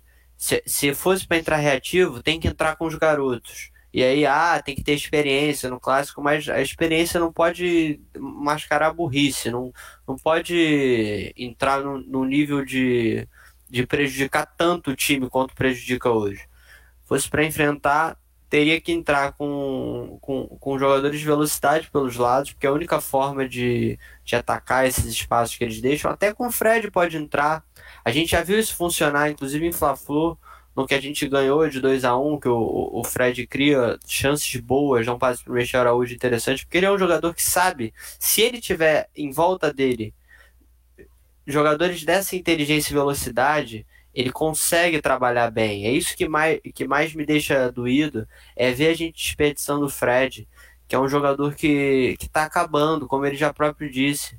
A gente é, é um dos nossos maiores ídolos da história do clube e a gente está desperdiçando ele jogando para sacrificar para poder jogar gente que faz AU no vestiário. É isso que, que tem que tem que ser representado, que tem que jogar sempre, entendeu? É, é muito complicado. Para Libertadores, né? São mais dois jogos além do Fla-Flu do, do, do, que vai ser no fim de semana. A gente tem Ceará e Esporte, que são dois tipos que a gente tem que vencer pela, pelo nosso elenco e pelo que a gente entrou no campeonato. Mas não. Com esse esquema do Roger, a gente se coloca abaixo, bem abaixo do Ceará e no nível do esporte, que é um dos piores times do, do Brasil do campeonato hoje. Se, se, a, se vai ter que mudar. O Roger vai, e já conhecendo, a gente sabe que ele vai. Eu, eu, eu imagino contra o Flamengo ele vai arrumar alguma mudança mirabolante porque ele também tem uma coisa é ele querer se, se salvar. Eu tenho quase certeza que ele vai. Eu, eu não consigo ver o que ele vai tentar. Se eu tivesse na pele dele, para enfrentar assim de, de, de, cara contra o Flamengo, eu colocaria mais um. Tiraria o Nenê, sacaria o Nenê do time imediatamente e colocaria o, o, o garoto André no lugar do, dele e aí, nas pontas, jogaria com os dois abertos, Kaique e Gabriel Teixeira, para explorar a velocidade. E aí, libera Iago Martinelli para conseguirem movimentar mais o meio do campo e segurar o adversário. E sempre saindo em contra-ataque rápido, que com esses jogadores seria totalmente possível. Porque o Iago sabe sair rápido, o Martinelli sabe sair tocando rápido, que é diferente de sair correndo, né? O Martinelli consegue tocar em velocidade. E aí Kaique e Gabriel Teixeira, que são dois jogadores que têm velocidade de criação. E aí não precisa de um, um criador, porque no Fluminense parece que para ter um criador de jogadas, ele precisa ter mais de 30 anos e, e ter menos de 50 de velocidade no FIFA. É, é, é, tipo pedágio para poder ser criador, para ser considerado criador. Mais do que isso é, é velocista só. Porque aí tem que jogar aberto correndo atrás. Então, se a gente jogasse com esses dois jogadores que são de criação, já melhoraria muito. Mas a gente sabe que o Roger não vai ter a coragem de fazer isso num jogo assim. Ele não gosta nem de mudar o esquema, muito menos sacar o Nenê. Então é, é muito complicado a nossa situação. A gente vai para um jogo de Libertadores com o elenco. A gente montou um elenco, se não dá para dizer que a gente não fez. O Fluminense montou um elenco, para disputar a Libertadores. Montou um elenco de jogadores que tem totais condições de bater de frente com qualquer time da América do Sul. E tem mesmo, se tivesse um treinador inteligente, a gente vê aí times de menor orçamento jo jogando muito melhor do que a gente e, vê, e time de maior orçamento que joga igual a gente. E, e dá para comparar bem. O, o Atlético Mineiro, é, eu vejo numa situação muito parecida. Contrata um treinador ultrapassado, completamente defasado, que é o Cuca, e tá aí sofrendo com, com o Zarate, com o Nátio Fernandes, com, com jogadores espetaculares, está aí sofrendo, apanhando e perdendo o jogo bobo. Tem que, o Fluminense já, já, é como você já falou, o Fluminense já deu a perder a temporada. É muito complicado se recuperar agora a gente tem que torcer, né? Ainda mais no Fla-Flu, vai ser aquela coisa toda de novo da final, porque a gente parece que rodou e voltou pro mesmo ponto, né? A gente vai entrar no Fla-Flu falando de mística, de, de gravatinha, de ver se as coisas vão dar certo, não sei o quê, mas taticamente continuamos inferiores e eu tenho até menos perspectiva do Vitória do que eu tinha na final. É muito complicada a situação do Fluminense, tem que tentar uma mudança aí abrupta mesmo, porque da forma que tá, não tem como vai lugar nenhum. É, é preocupante. Até vou pedir ao Marcelo para a gente rapidamente passar a mensagem dos amigos antes da, da nova rodada. Né? Aí, ó. O fulano de tal, né? Eu vou começar a não falar mais o nome do sujeito, porque é cansativo, né? Como diria gaú, os gaúchos, só se fala em outra coisa na internet. É Renato Gaúcho e fora Roger, tá? Então, até para os amigos já, já terem o panorama da coisa disse que é um dia. É, eu li isso aí também, que era um dia de reflexão em cima do resultado. Em cima do. Isso é um absurdo. Isso é um absurdo. E é um cara que fala que acredita no processo, no resultado. Ou seja, ele está totalmente perdido. Né? Um treinador que não dá padrão de jogo, não consegue variação de jogada, não sabe trazer composição rápida, é mais ou menos o que o Heitor falou. Quanto tempo precisa fechar uma defesa? Rapidinho, Marcelo, segura aqui. O, o, quando eu falei que eu não expliquei, quando eu falei lá atrás que eu, eu vejo o Nenê e o Ganso jogando junto, não porque eu quero, tá? Mas como o Nenê, vamos supor que o Nenê tem que ser escalado mesmo. Ah, tem que ser escalado. O Ganso com Iago e Martinelli, tendo o Fred mais um atacante de mobilidade, o Nenê ia voar, ia fazer gol quase todo jogo. Porque ia ter bola, ia ter falta, ia ter provocação, porque ia ter bola, ia ter passe, ia ter o Iago associando com ele, ia ter o Ganso o tempo todo distribuindo. Mas o Roger, ele bota hoje o Ganso e tira o Iago, que é quem poderia fazer o combustível, né? Que é essa bola de condução, porque o, o Ganso também não conduz bola. É bom que a gente também tenha isso aqui. Né? E, enfim, isso aí o resto todo mundo já falou. Os garotos foram bem. É, verdade, Luiz. Só que a altura que eles entraram é justamente para isso, para o Roger dizer, olha, eu dei oportunidade. Pô, deu oportunidade numa condição dessa, né? Mas está correto seu raciocínio. Foram muito bem mesmo. Ele não sabe usar jogadores de base, até o Anderson. Isso que é triste, Leonardo até treinadores que nem são treinadores, que são assim, figuras ali que ficam na beira do gramado, conseguem botar os garotos em integração. E não é só o Anderson, não. Tem outros caras bons aí que fazem isso, que eu não contrataria para o Fluminense, mas que fazem bem esse trabalho. Nino e Calegari muito mal hoje. Olha, eu vou, eu vou me permitir discordar. Eu achei que o Calegari jogou o que ele joga. Agora, ficou sobrecarregado com a saída do Iago, e aí a coisa estoura. O, o, o lance do gol, gente, acho que, acho que foi o Rafael que falou, e tá certíssimo, não sei se foi o Rafael foi o Marcelo. Alguém poderia ter tampado do, do gol do Vitinho, né? Feito o um movimento de tampar. Porque se um jogador arrasta da ponta, um jogador do centro tampa para fechar a porta. Ninguém fez. E aí o cara finaliza. Agora, é o Iago que tá ali. E aí isso fica nítido que o treinador não treina um outro cara para, ó, oh, se o Iago não tiver, vai você. Não tinha. Ninguém foi. Ficaram assistindo o jogo. Até agora ele não voltou. É, isso aí, cara. É, outro... é aquele que o Jorge Copas fala que é um buraco que tem lá no CT, enfiaram o João Kennedy lá dentro. E aí eu acho que já tinha comentado lá em cima, 4, 3. Isso aí dá pano pra manga, que é mais ou menos o que eu falei. Se você bota Ganso, Iago e Martinelli e o Nenê, você já fez isso daí. Você... É, pois é, Nicolas. Você que está acabando aí, Marcelo. Vamos passar aí rapidinho? Acho que já foi, né? A zaga com o Manuel Lucas Claro estava mais segura é um ponto para discutir, mas eu não acho que o Nino seja problema, não, gente. Os números dele são muito bons até. Não, é. O time totalmente manjado. Ah, isso aí a gente vem falando, sei lá, já tem uns três meses, né, gente? A mesma jogada. Desde o jogo contra o River, pelo menos. Né, exatamente. A jogada do Fluminense é o Egídio cruzando a área. Exatamente, Jader.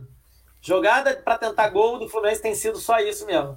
No jogo passado teve Ganso, Gabriel, né? O gatilho. Ganso, Gabriel, Ganso, Gabriel, Ganso, Gabriel. O gol impedido do Bobadilha. Aí o lance que o Casares defende mostra bem isso.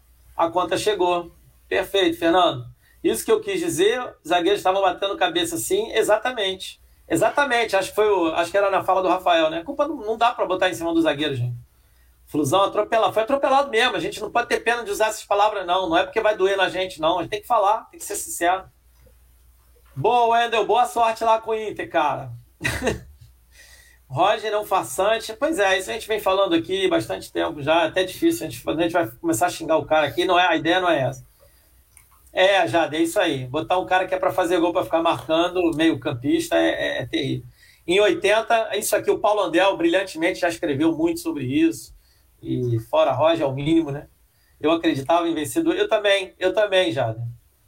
Mas muito mais no gravatinha, no imponderável, do que no, no Roger, tá? O Nino é bom, vai com, vai com a bola. Exatamente. O, o mapa, eu queria até, ó, o mapa de movimentação do Nino hoje, de novo, é um cara que conduziu bola pro, pro, pro ataque. Então não olha, pode olha, olha, olha esse comentário. Eu falei que ia aparecer alguém para botar a culpa no Marcos Felipe. Não, é muito cômodo. É, faz é muito cômodo. É, não, faz parte, mas a gente tem que olhar o seguinte: um joga, um goleiro, e aqui eu vou pegar o um número aqui, Marcelo, até é bom que dá a oportunidade que eu queria jogar esse número aqui pra gente falar. Foram não que não possa, não, não que o Marcos Felipe não possa ser criticado. Mas acho que tem que, não, ser, claro. tem que criticar com justiça, não por perseguição. Né? Não, então, eu queria até trazer um número. Foram 12 finalizações do Fluminense e 11 do Atlético Paranaense. Ou seja, igual. Só que a gente vai, finalização no gol, 4 do Fluminense e 5 do Atlético. E para fora, 7 do Fluminense e 2 do Atlético Paranaense. Ou seja, o Atlético Paranaense, até quando errou a finalização, foi aquela bola que toca em alguém, que divide, que desvia no zagueiro, entende? Ou seja, não foram finalizações a esmo. O Marcos Felipe, gente, ele é exposto todo jogo, né? Alguma hora as bolas têm que entrar, né? A gente vem falando disso. Uma, uma hora as bolas vão entrar. É, hoje entraram quatro. Uma delas de pênalti, que é assim, o Marcos Felipe pode pegar pênalti? Pode. O goleiro que pega pênalti é classe mundial. São os goleiros que são contratados pelas melhores equipes do mundo. Eles não ficam dando sopa aqui no Brasil aos 25 anos de idade. Ninguém. O Pitaluga, que é o menino da base, foi embora com 17. Esse menino é o maior pegador de pênalti da geração dele, gente. É. Do mundo. Lembrando o Liverpool só, já levou. Só essa questão do Roger, que o pessoal vale, tá aí vale. metendo o pau no Roger. É, o Roger também é uma coisa, uma característica que a gente acabou descobrindo do Roger é a arrogância, né? Porque teve uma entrevista que ele deu e que está repercutindo muito para os torcedores, é que ele falou que não tem que ouvir torcedor que ele é pago para fazer o trabalho dele e que não tem que ficar ouvindo o torcedor, não. O que a torcida fala não, não interessa. Não interessa para ele. Tudo bem que ele não pode se basear, tudo que a torcida fala, ele não pode basear o trabalho dele no que a torcida fala, realmente, concordo. Agora, ele vê a público falar que não ouve o torcedor da maneira que ele falou arrogante, né, dá a impressão que, que a torcida do Fluminense não é nada, que no, o Fluminense, o time do Fluminense, Fluminense não precisa da torcida, né? A torcida, todos nós somos idiotas que ficam no jogo, né, dando dinheiro pro clube, né, e a gente não tem direito a falar nada. É, quer dizer, ele desqualificou o torcedor do Fluminense, essa é a realidade. Então, para mim, por essas e outras aí, e para mim o Roger já era no comando do Fluminense. É, por essas e outras, é que o Roger não tem mais condições morais até de, de treinar o Fluminense. Porque o treinador, por mais que tenha as convicções dele, ele nunca pode desqualificar a torcida. Nunca. Em nenhuma entrevista nem nada. O que ele fez foi desqualificar a torcida. Me desculpe. Desqualificou a torcida. É, eu concordo assim embaixo, Marcelo. É, só queria rolar os outros dois aí para eu passar para o Rafael, fazer uma pergunta para ele, para a gente fechar. É, foi isso que eu falei. Então, eu também, Leonardo, o que eu, tô, o que eu disse em relação ao Nenê é que, assim, já que ele tem que jogar mesmo, até se ele tem que jogar mesmo, com três homens circulando e distribuindo bola para ele, ele ia ver mais bolas. Ou seja, o Roger erra até nisso, ele é míope. É, será que o Fluminense.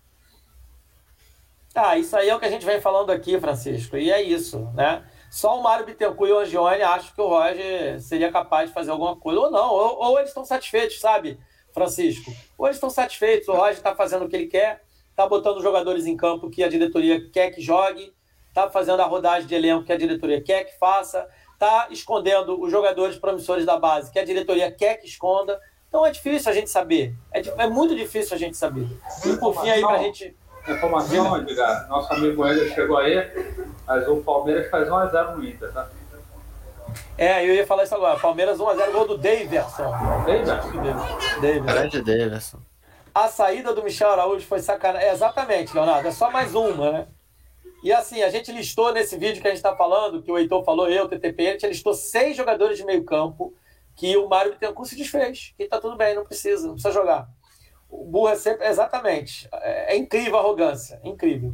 Roger foi demitido do Bahia após a parada de 5 E outra, eu lembro disso, tá? O presidente do Bahia fez um post enorme no Twitter, que a galera printou, de mais de, de 12 Twitter, dizendo que não ia demitir, que acreditava no processo. Igualzinho o Mário Bittencourt, gente. Muito engraçado. Você lembra? Aí no jogo seguinte tomou essa cipuada aí e foi ah. demitido no vestiário. E a postura do presidente do país é parecida com a do. do Igual! Os dois são formados em direito, os dois começaram como advogados do clube, a história dos dois é igualzinha, igualzinha.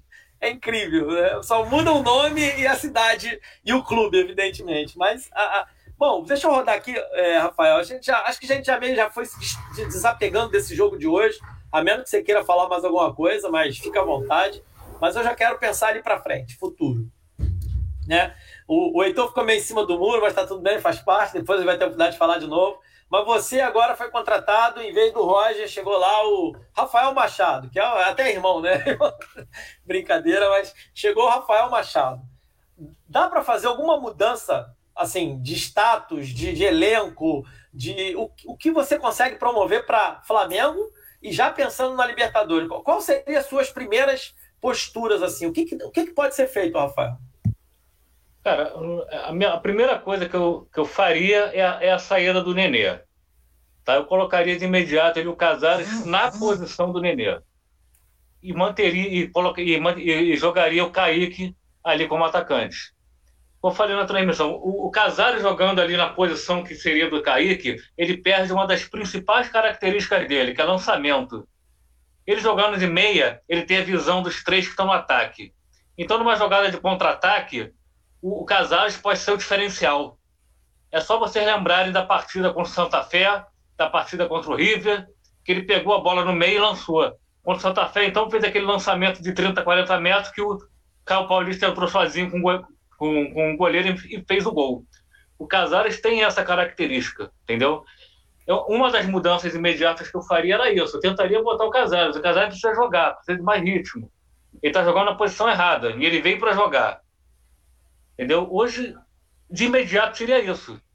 Ou até mesmo o Ganso, mas menos o Nenê. O Nenê já, já viu que, que, sim, tecnicamente falando, a gente sabe que ele sabe jogar. Mas ele não tem mais físico para acompanhar, ele não consegue mais acompanhar. Segundo tempo, a gente não viu o Nenê jogar, tocar na bola no segundo tempo. Então, a partir daí você já tem uma noção. Eu acho que a mudança de imediato é essa. Ou volta, volta para um esquema de um 4-4-2. Aí sim eu colocaria um, um Casares com um Ganso junto, por que não? Mas aí é uma coisa que o treinador tem que pegar e, e tentar trabalhar isso é, diariamente em treinamento. O tradicional 4-4-2, com Iago, Martinelli, Ganso, Casares, um jogador de frente com o Fred, ou o Kaique ou o Gabriel. Hoje teoricamente, o Gabriel está um pouco à frente na cabeça do Roger do que o Kaique. Mas jogaria num 4-4-2, onde você ganharia dois jogadores de meia para armar. Entendeu? Mudaria a, a, o esquema de jogo. Esse, teoricamente, seria a mexida que eu faria. Dentro daquilo que a gente tem aí de, de opções no, no, dentro do elenco. Uma tentativa. Mas a gente sabe que não vai acontecer, né, cara? A gente sabe que, que a linha de raciocínio do Roger vai permanecer a mesma. E o time deve voltar a entrar com o Nenê, vai voltar, deve entrar com, com o Casares novamente. Se não botar o Casares, eu não sei se o Caio Paulista volta nesse jogo. Entra o Caio Paulista. Mas o time vai ser isso aí, cara. Não, não tem muito. Com o Roger não vai ter mudança nenhuma. Vai ser a mesma apurriação que a gente está vendo aí. Desanimador. É difícil a gente chegar a um panorama, né, Rafael? Difícil. Eu, eu, vou, ah, eu vou agora para o Marcelo. Marcelo, vou ler um outro trecho do Roger, que acho que é importante a gente né, trazer aqui, manda porque lá, chega a ser surreal. Vamos lá. Daqui para esses jogos, está se referindo ao Flamengo, está se referindo ao Libertadores e jogos decisivos. Não há muito o que mudar. e nem mudar do ponto de vista estrutural. O que a gente precisa fazer é recuperar os jogadores do ponto de vista emocional e dar confiança. O que não dá é para a gente entender que está tudo errado e que é tudo terra arrasada. Marcelo, diante dessa, dessa, dessa fala dele, já meio que, que, que enterra aquilo que eu comentei ali atrás um pouquinho, de que ele poderia, sei lá, surtar e sair escalando diferente. Ou seja, não vai acontecer. Ele já deixou claro nessa entrevista e ele de novo fala que o problema são os jogadores, que os jogadores não estão bem, estão abalados e que precisa recuperá-los. Vou até repetir aqui, ó, recuperá-los do ponto de vista emocional e de confiança. Então, para ele, os jogadores estão emocionalmente abalados e sem confiança. E ele falou isso com a boca dele, então ninguém é que está inventando nada. É, Marcelo, é, assim, prepara a gente. Não, deixa eu fazer a pergunta para você ir embora. Ah. Prepara a gente para o que a gente vai assistir contra o Flamengo, que acho que só você não comentou ainda, e no, no jogo pela Libertadores que vem na sequência. É difícil, é difícil até a gente, a gente falar qualquer coisa em relação ao Roger. É, o que ele. O que ele, ele, ele, é o que a gente acabou de falar, a questão da, da arrogância dele. Ele acha, na concepção dele, que o trabalho dele é muito bom, entendeu?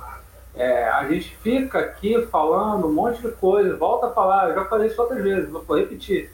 A gente conjectura um monte de situações, um monte. Um monte de estrutura de time, um monte de possibilidades, é, botar o plano, tira esse plano. Cara, o time continua é, sem padrão, sem ritmo, sem jogadores perdidos. O que a gente viu hoje, depois do gol, do segundo gol do Atlético Paranaense, um verdadeiro show de horrores. Né? E a gente acaba vendo um treinador na beira do campo, acho que o Rafael isso, descontrolado, xingando o árbitro, xingando, xingando jogadores, sabe? É, ele sabe, ele sabe no fundo, fundo do coração dele que o trabalho dele está uma droga. Ele está horrível. Né? Ele, ele sabe que ele não está tendo, é, ele tem essa percepção, só que ele não vai dar o braço a torcer. Não deu o braço a torcer até agora e não vai dar. Não adianta que a gente ficar sonhando. O time vai para o jogo com o Flamengo o mesmo time, entendeu? Eu, acredito eu.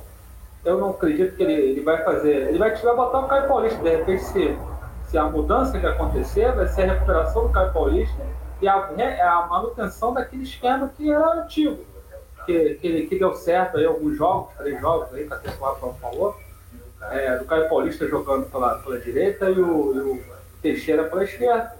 E vai ter mudança quase que efetiva nenhuma, vai continuar jogando da mesma forma, que segundo ele, você me falou agora, é, foi um desastre. Foi um, que o Filipão falou no 7x1, né? foi um, um acaso, uma, uma, uma coisa que acontece né? Um dia ruim, né? Dia ruim, 7x1, 4x1, não é um dia ruim, né? É alguma coisa que está muito errada. Né? Hoje a gente viu vários, hoje foi exposto vários, vários, vários erros né? grosseiros da equipe. Né? A gente acaba falando do Nino, do Lucas Claro, que tem bastante crédito, né? Mas esses jogadores, até eles, estão começando a se envolver na ruindade do esquema entendeu? As, as coisas estão estourando lá na zaga, né? estão estourando nele, né? Hoje com a saída do, do Iago, então foi uma coisa muito clara, a zaga ficou muito exposta, e qualquer zaga, pode ser o, o Baresi, pode ser o Beckenbauer, pode ser quem for, se jogar exposto, o atacante sempre é mais rápido. Os atacantes são sempre mais rápidos que o zagueiro, isso aí é beabá do futebol. Né? Quem joga futebol, quem já acompanha futebol há tempo, sabe disso. O atacante é sempre mais rápido que o zagueiro. Se o zagueiro jogar no mano a mano, fatalmente uma hora o atacante vai, vai ter vantagem e vai, e vai causar problema para a defensiva é, da, da, da, equipe que está defendendo. Né? Então, assim, eu contra o Flamengo, acho que o Roger vai jogar da mesma maneira e a gente vai jogar dessa forma vem jogando e vai ser um Deus nos acuda entendeu? Tomara que a gente não seja atropelado novamente, tomara. Eu prevejo, no jogo de hoje, eu ainda estava com uma certa esperança, até porque os times são mais parelhos.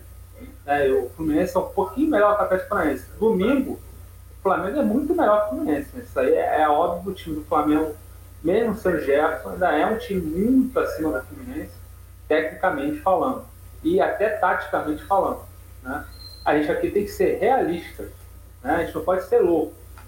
Pode ganhar? Pode, porque o futebol é assim mesmo. O futebol é um jogo, o único esporte do mundo que o mais fraco às vezes ganha mais forte. Entendeu? Estou botando o Fluminense como mais fraco, assim, inferior, muito inferior, mas assim, o futebol permite essas coisas. E o Roger se fia nessas coisas. Né? Ele fica fiado nesse negócio. Ah, vamos chegar lá, vamos lá, vamos embora. Vou, vou pegar a cabeça do jogador e vamos, vamos reanimar. Cara, isso aí, para mim, vai reanimar como? Né? O Fred está destemperado. Você viu hoje que é, eu não vou culpar nem o Fred.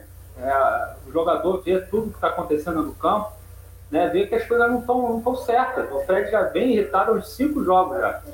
Né? Hoje quase que ele foi expulso, ele quase foi arrumar uma expulsão ali, que ele, ele quase meteu a mão na cara do, do, do Richard. Né? Uma discussão boba ali no meio do campo, tal, uma entrada e tal. Aí tá, tá descontrolado com a, com a situação.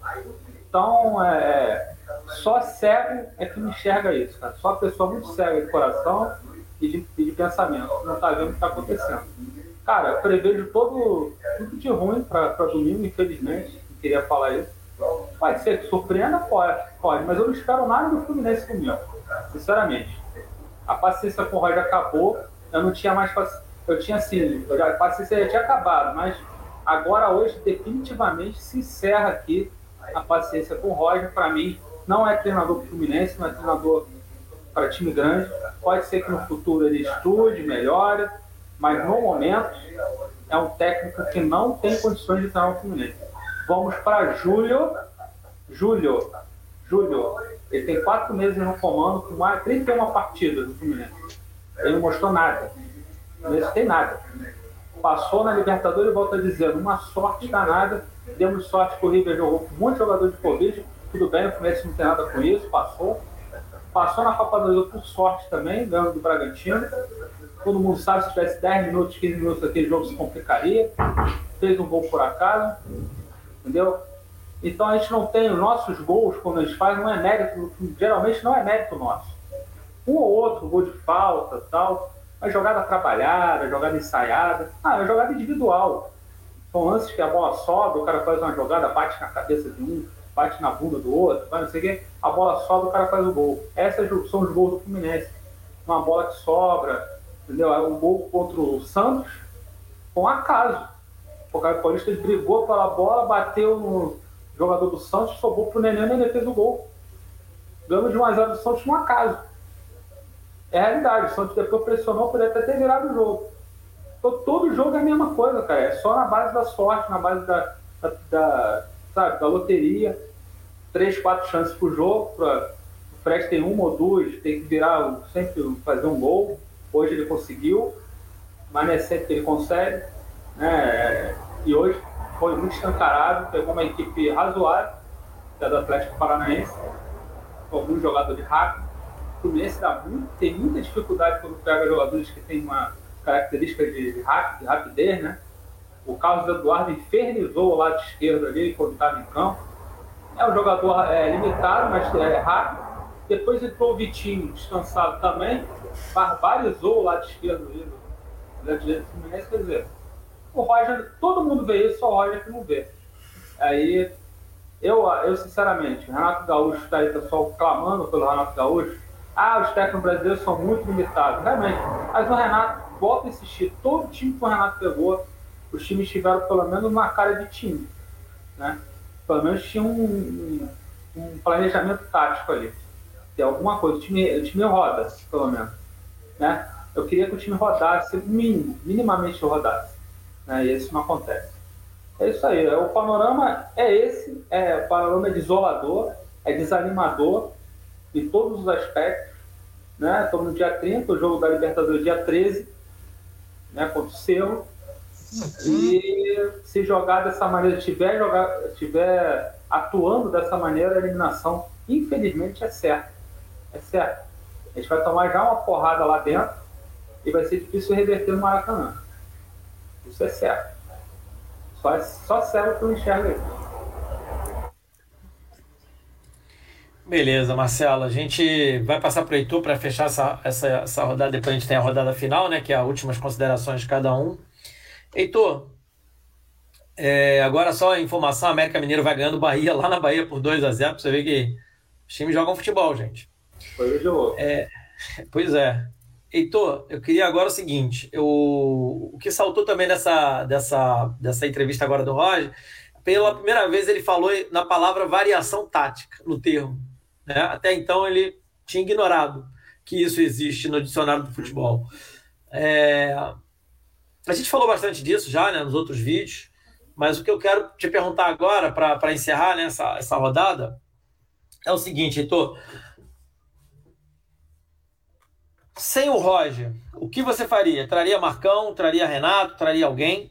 Né? E emendando nisso, queria que você desse o um panorama teu, pessoal, assim, feeling pessoal, do Fla-Flu, que eu vou te dizer o seguinte, é, eu escrevi uma coluna no Fla-Flu da final, eu estou pensando em fazer um, revisar um ou dois parágrafos ali, publicar de novo como se fosse novo, porque a gente vai ter que torcer pelo gravatinha de novo, né? Haja, haja votos aí, vela aí para acender pro gravatinha.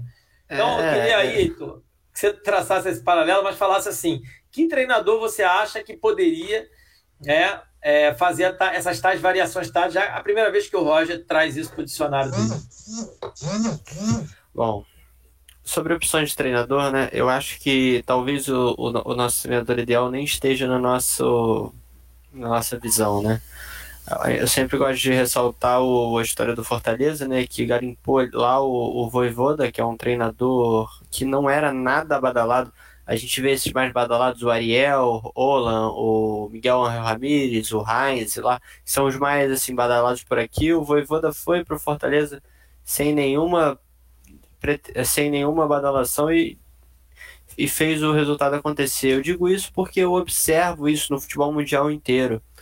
A globalização, os treinadores do mundo inteiro, principalmente os sul-americanos e europeus, eles trabalham em todos os países. E a gente vê que não tem um brasileiro lá. Hoje, eu acho, eu posso afirmar, eu acho que eu posso afirmar que não tem nenhum treinador brasileiro nas primeiras cinco ligas europeias, na, nas grandes cinco ligas, não tem. E se abrir para Portugal, para também não vai ter, porque a, a, o treinador médio brasileiro está muito abaixo. Eu acho que hoje, numa situação agora de desespero, né? De ter que resolver tudo em uma semana, o ideal mesmo seria o Marcão, que já conhece o elenco, que já está trabalhando lá na comissão técnica, que já mostrou ter mais personalidade do que o Roger, já mostrou ter mais visão. Hoje a minha escolha seria o Marcão, mas aí eu gosto de falar porque é o que a gente está falando desde o começo da temporada, né? Tivesse garimpado um treinador na América do Sul, ou, em Portugal, que é um, um, um país também que está muito mais. A gente hoje, o, o, o, treinador do Tottenham foi anunciado no Espírito Santo, que estava fazendo um trabalho no Overhampton. Não estou falando de treinadores desse nível, mas estou falando de escolas, né? De, de tendências. Treinadores que gostam da bola, que, que, que jogam com, com coerência, pelo menos, que é uma coisa que a gente não vê nem aqui no. nem coerência a gente vê aqui no Brasil. Hoje eu colocaria o Marcão e, e falando sobre o Fla-Flu, né? É, é bem isso que você falou. Acho que eu vou poder pegar também minha coluna do. Ah, eu fiz duas, né? Eu faço coluna sábado, então as duas foram no dia, no dia dos jogos. Eu posso pegar a mesma coluna, só tirar Campeonato Carioca e, e, e substituir a palavra por rodada do Campeonato Brasileiro, que vai ser a mesma coisa. A gente rodou, rodou e acabou no mesmo lugar. Um time sem variação tática, né? Que o Roger não aplica, sem nenhuma tendência de, de melhora, ainda mais depois dessa coletiva, porque, por exemplo, contra o jogo, antes do jogo contra o River, ele fez ali uma, uma mudança, pelo menos de peça mais expressiva, mas do jeito que ele falou aí, já parece que não, não vai ser o que vai acontecer, então isso cada vez mais desanima, e a gente pode observar também por que que o Roger, né, muita, vinham as pessoas que sempre antes dele vir para cá, já, a gente já ouvia muito que ele perde o vestiário, né? Que ele perdeu o vestiário, arrumou muita confusão. E a gente vê aí com essas atitudes dele. O Roger Machado, desde que chegou no Fluminense, eu acho difícil ele ter admitido algum erro. desde que ele, desde que ele chegou. É, isso é inacreditável, assim, do, do aspecto que ele, ele provavelmente. E, e, deve ser assim na, na, convivência também. Isso é muito complicado quando você está comandando um grupo e aí as coisas dão errado, você toma de quatro depois de uma mudança, e ele tem a cara de pau de falar na coletiva que eu já li aqui de coincidência ou não, o Atlético cresceu no jogo depois da mudança. Isso é inacreditável, um treinador de futebol falar isso depois que ele desmonta o meio de campo e o time toma de quatro. É, é loucura. É, é, tipo o Filipão falando, falar. Eu não sei se foi porque eu botei o Bernard, não, mas a gente tomou de sete. Isso acontece, é tipo isso. É inacreditável. O, o Roger falar isso pro, pro torcedor é, é palhaçada. E, e, e, realmente eu não, não conhecia essa face, essa face do Roger. E, e aí, para mim, ele cai dessa condição de, para mim, treinador comum, porque aí começa a brincar com uma coisa muito séria que é grupo e é, e é querer. É uma arrogância gigantesca. É impre, impressionante como um treinador que não tem títulos expressivos na carreira, não tem nenhuma bagagem, não é um José Mourinho que hoje sofre no, nos clubes, mas fala, ah, eu sou tricampeão da Premier League. O, o Roger Machado faz isso tendo ganho o Campeonato Baiano lá e, e, alguns títulos ali que não, não são de expressão, não tendo grande trabalho no futebol brasileiro. Então é, é inacreditável. Culpar jogador, culpar o emocional do jogador. Parece que todo jogador, então todo jogador do Fluminense teve uma tragédia familiar aí na última semana, porque não é possível. Se fosse só o emocional, para a gente estar tá nessa, nesse jeito que a gente está jogando, é, é, muita falta de visão, é, é, é, é, falta de visão, primeiro, da diretoria que contratou, porque se fosse para contratar o Roger, eu falei isso muitas vezes, se, se o, o, o, a gestão viesse a público falando assim, ó, a gente procurou um treinador e não acha que tem um treinador melhor que o Marcão, eu ia discordar, mas eu ia falar que é, tudo bem, pelo menos é uma coerência. Agora, você trazer um treinador que não ia oferecer nada mais que o Marcão, isso já era fato, não ia oferecer, é, foi péssimo, foi um erro crasso que coloca uma, uma temporada que a gente tem um elenco muito bom para o nível de futebol brasileiro, que dava para voltar a competir, em, em, principalmente em Fla-Flu, que é uma coisa que a gente tem que admitir, a gente ficou sem competir algum tempo, mesmo alguns jogos vencendo, mas dava para voltar a competir de igual para igual, jogando futebol, e voltar para competir pro, por título, joga por água abaixo, e agora a gente vai ter que arcar com isso aí por anos, porque a gente não sabe como é que foi para montar esse elenco, muito salário alto. Realmente é jogar no lixo uma temporada muito promissora, mas que fadada ao fracasso desde a contratação do Roger Machado. Muito triste essa situação. Hoje eu não acho que o Renato vai conseguir resolver coisa rápido. Acho que realmente, se for para demitir, é o Marcão. E depois pensa, acabar pensando num projeto para o futuro, porque é, é, muito triste essa situação. Realmente, tudo por água abaixo por causa de uma decisão péssima e uma tragédia totalmente anunciada. É, bom, a gente vai passar aqui para a rodada final, né? Última consideração de cara, mas queria só rolar os comentários dos amigos aqui, porque bastante gente interagiu. Não sei se a gente vai conseguir jogar na tela. É isso, Tereza, é o que a gente está falando aqui, não era nem para ter contratado. Tremendo carreirista. Todo mundo só defende o seu, né? Posso dizer uma coisa? É, olha só, rapidinho isso aqui, gente é, normalizar isso que está acontecendo no Fluminense é transformar o Fluminense em time pequeno, tá? Isso que mais me assusta. O Ellison, o Wellington, Hudson, Rafael Ribeiro e Danilo Barcelos. Ah, pois é. Ele não repete o mesmo time base, há muitas rodadas, culpa da fisiologia fácil. Quando ele tirar os dois mais veteranos, a vaca já. É, então. Aí ele falou agora em, em mudança, em variação, né? É, é, é louco. O Wellington, Danilo não jogam nem. Pois é, pois é. Se a gente tomar uma chinelada da dissidência, então, será? Eu tenho minhas dúvidas. Tenho minhas dúvidas. Tenho minhas dúvidas. Agora, dentro do elenco, acho que já, já foi pro brejo, viu, gente? Também acho. O Fred já. Duvido que o Fred vai ficar tranquilo com 4 a 1 contra o Atlético Paranaense. É, o, o Atlético Paranaense mais vigoroso que eu lembro, acho que os amigos aqui, o, o Heitor não, não era nascido, é aquele da, da Laranjeiras que a torcida quebrou alambrado e, eu Foi agredir jogador. Conheço, eu tava, conheço. Eu, eu tava nesse jogo aí. Tava, Marcelo. Eu tava lá atrás do gol do Ricardo Pinto. Eu conheço bem a história. Eu tava com meu irmão, que é Botafoguense, meu irmão foi comigo. Você fez jogo com ele comigo, é, no sábado, Felipe? Sim, tava sim, comigo. sim. Legal. Ele estava comigo, ele foi me acompanhar na Laranjeira, estava atrás do gol, houve um problema com o Ricardo Pinto, né? O Ricardo Pinto ficou provocando a torcida e tal. Isso. Torcida, e o Fluminense estava numa posição difícil, no rebaixamento, aí na zona, e o Atlético Paranaense venceu por 3x2. A partir do final do jogo, o Ricardo fez um gesto obsceno para a torcida. A torcida já estava revoltada com o resultado, com a situação toda, e subiu para é, o alambrado. Eu vi gente não pulando o alambrado sem botar a mão no alambrado. Daí ele foi. E para pegar o, o, o, Ricardo Pinto, foi uma É. confusão danada. Teve o tiro, teve tudo, eu tive que sair correndo. Eu peguei o primeiro táxi que passou ali na, pelo Machado e fui para casa, né? Porque eu morava no Meia, eu morava no Caxambi, não, hoje eu moro no Meia, morava no Caxambi. Peguei o primeiro táxi passou e fui com meu irmão, né? Meu irmão era, era menor, né? Então, uma situação bem, bem difícil esse jogo aí, 96. É, eu só lembrei desse episódio porque, assim, é, é, ali o Fluminense estava indo para a terceira divisão, né? Foi no caminho de cair, mas a torcida estava tentando resgatar na unha a- algum brilho, né? Que ainda. E esse episódio para mim ficou marcado, porque várias coisas aconteceram depois desse jogo, a gente não jogou uma laranjeira, enfim, uma série de, de questões aí.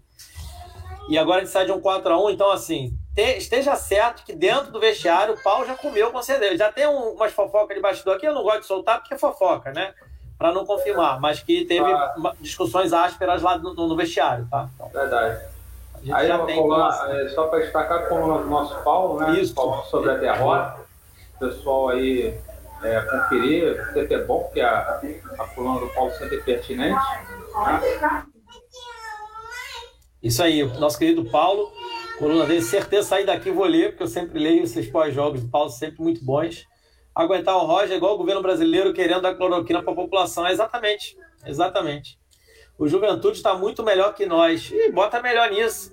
Eu vi o jogo do Juventude, três jogos do Juventude já, né? Esse eu não estou conseguindo ver. Eles têm padrão, eles sabem o que fazer. Os jogadores são muito fracos, mas eles sabem o que fazer. E é isso, quando a gente fala time melhor, é treinamento.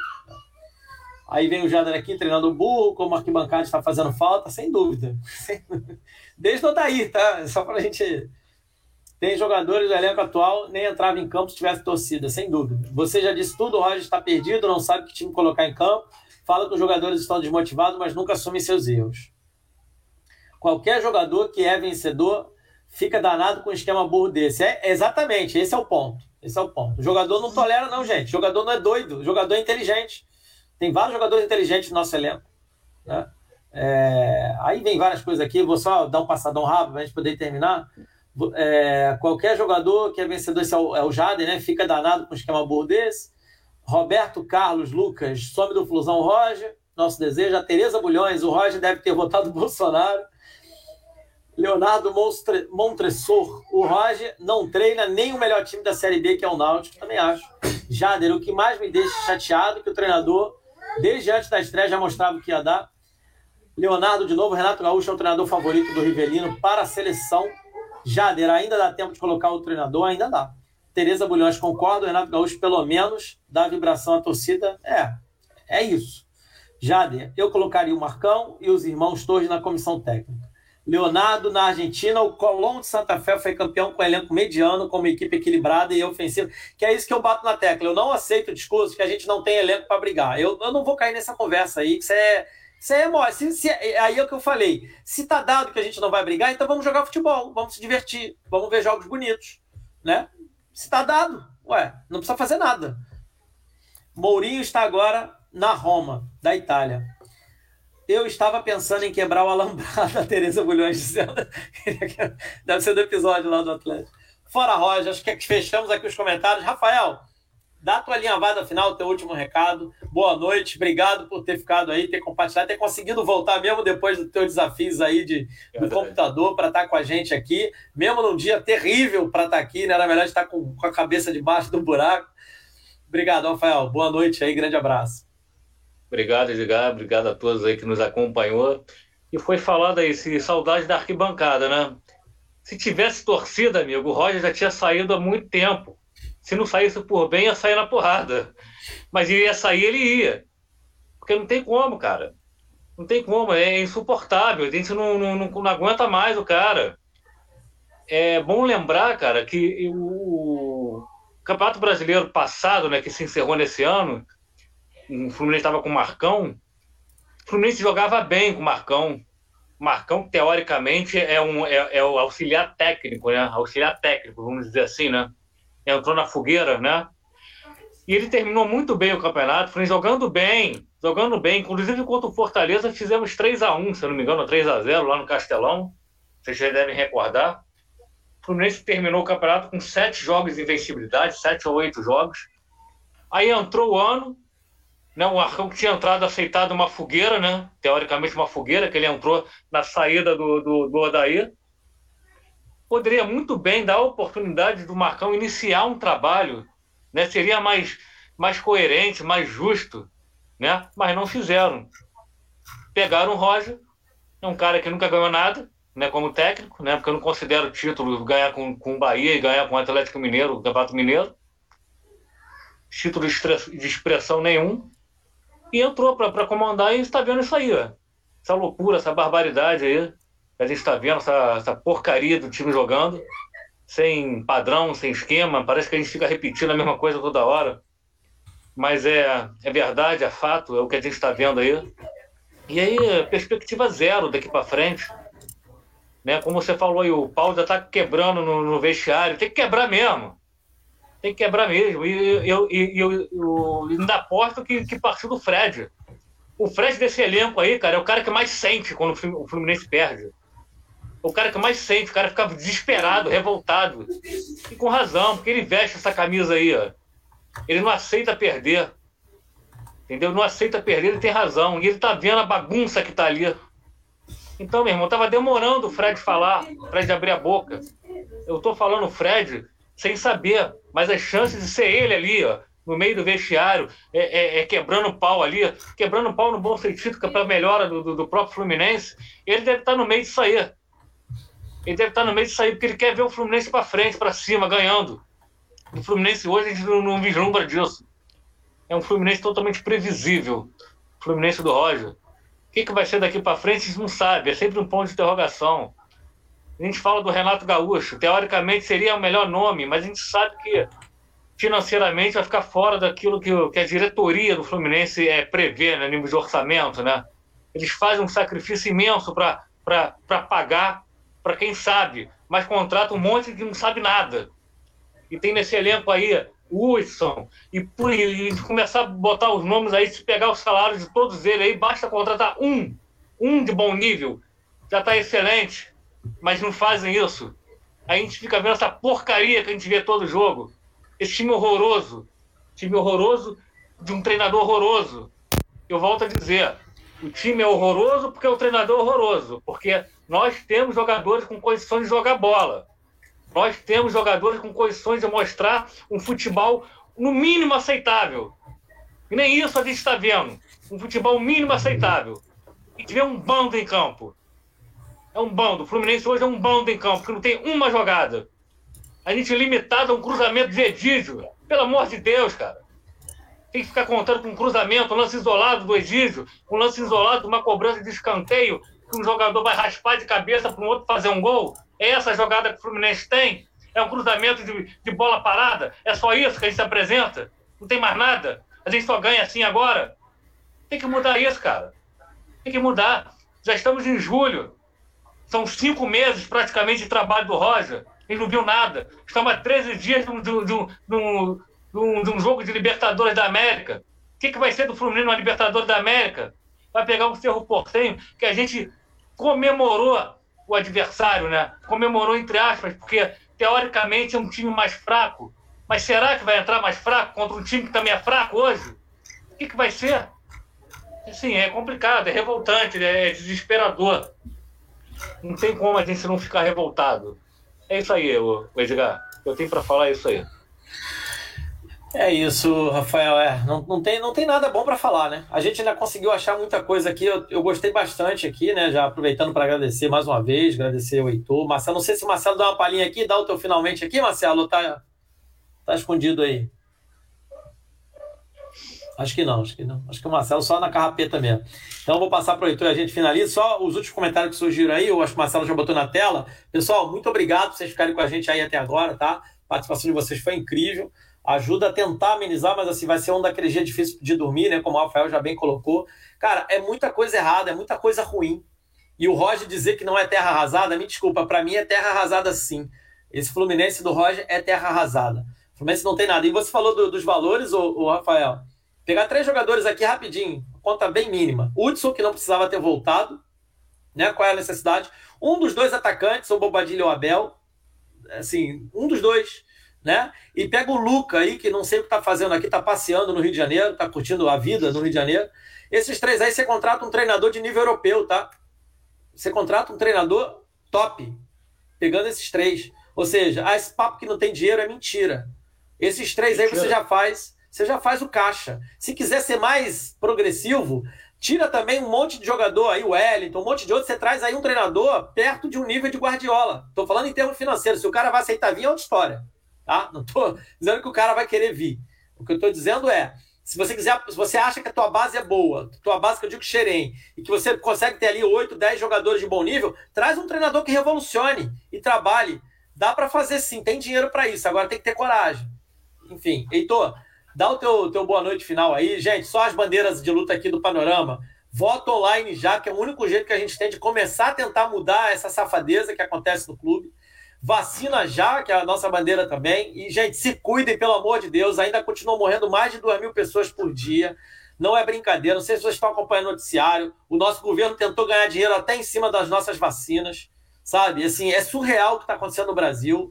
Não brinquem com isso. Cada vida é importante. Então, pelo amor de Deus, quem puder, continue se cuidando. A coisa tá séria. Não é brincadeira. Heitor, teu boa noite final. Tô... Faz o teu desabafo final até aí. Pra, até aproveitar esse gancho até aproveitar esse gancho, né? Porque eu sempre defendo aqui a, a, a fala de, de, que todo torcedor tem o direito de, de criticar qualquer coisa e tem dentro do clube. Queria deixar, até porque a gente está aqui no Facebook, o Facebook é o lugar que a gente mais vê isso, eu já observei já no comentário da, no, no post né, da derrota do Fluminense, os comentários, né? E tem muito daquele comentário que é, é menos, tem que ter menos lacração e mais futebol se referindo aí a, a todas as ações, lindas ações em, na luta dos direitos do movimento LGBT que o Fluminense fez nesse último fim de semana. Não esconda seu preconceito. Você é preconceituoso? Comer, não, não fala isso. O que, que é lacração? O que que. O, o, gente, lutar por direitos, o que, que isso tem a ver com o time dentro de campo? É inacreditável. É, é, é, é só a tentativa de esconder o preconceito e falar por, por uma. Eu não quero estar do lado dessa pessoa quando eu estou criticando a gestão, entendeu? É isso que eu quero deixar claro. Pessoa que comenta isso só está querendo esconder o seu preconceito. Então, só é a única coisa que eu, que eu acho que. É, é, é a única coisa que não dá para criticar. É, é isso e, e, as pessoas com essa raiz preconceituosa fazem esses comentários. Só deixando esse, isso claro aqui rapidinho, mas falando de dentro de campo de Fluminense, vamos para ir para uma mais uma reta de finais agora. Né? Tem clássico, mais dois jogos e já entramos na Libertadores de novo. É assustadora a situação. É, a gente vai talvez no meio pior momento da temporada, em que a sorte parou de cair aqui e, e a equipe sofre com isso vamos, vamos ter que torcer ou para ocorrer uma mudança realmente por parte da diretoria na questão do Roger, ou para ele acordar aí, o que, é que eu não acredito, porque não mostrou isso em todos os clubes que passou e não mostra nenhum senso crítico, nenhuma autocrítica, nada. Ele sempre mantém essa mesma linha, então vamos torcer aí para ver, porque competição de mata-mata a gente acaba podendo dar sorte, porque a gente viu aí o Santos chegar na, na final da Libertadores, não era um trabalho genial, longe disso do Cuca, só um jogadores colocados na posição certa, ele dando certo rápido. Então vamos torcer para isso, ver se a gente consegue de alguma forma, mas se for por trabalho de treinador e essas coisas, muito difícil, muito difícil a situação do Fluminense. Aí pode até deixar o comentário do Jader aí, maravilhoso. É, é isso que eu estava querendo dizer ali, é isso de mais respeito. Só isso. Só isso que é pedido e que é. Você pode criticar a gestão, o treinador, os jogadores de todas as formas, mas não use seu preconceito para fazer isso. Só isso que eu, que eu quero deixar aqui com a minha mensagem final. Beleza, então só arrematando, lacração é manter o Roger de treinador sabendo que ele não tem condições de fazer um trabalho. Isso é, isso é lacração. É da braba, né? Enfim, Marcelo, você, você deve estar aí, aí em nuvem, então a gente vai se dividir, torcer para que você consiga encerrar. Você já tem que ficar aqui falando mais uma hora. Gente, obrigado aí. Apesar dessa essa derrota humilhante, para mim é humilhante, eu não fico em paz com isso, tá? O dia que eu aceitar uma derrota dessa, eu tô torcendo polaria. E eu não quero torcer polaria, né? Porque senão eu pego minha viola, boto no saco e vou parar de ver futebol, vou, vou viver em outra terra, tá? Assim, não, não nasci para torcer para time pequeno torço para um gigante, um gigante, um dos maiores do mundo. E é isso que eu quero, respeito com o Fluminense. Gente, minha mensagem final é essa.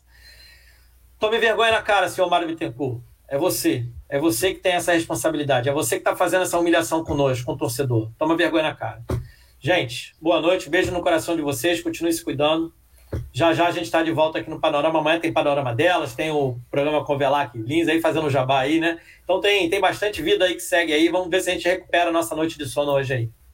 Tchau, tchau.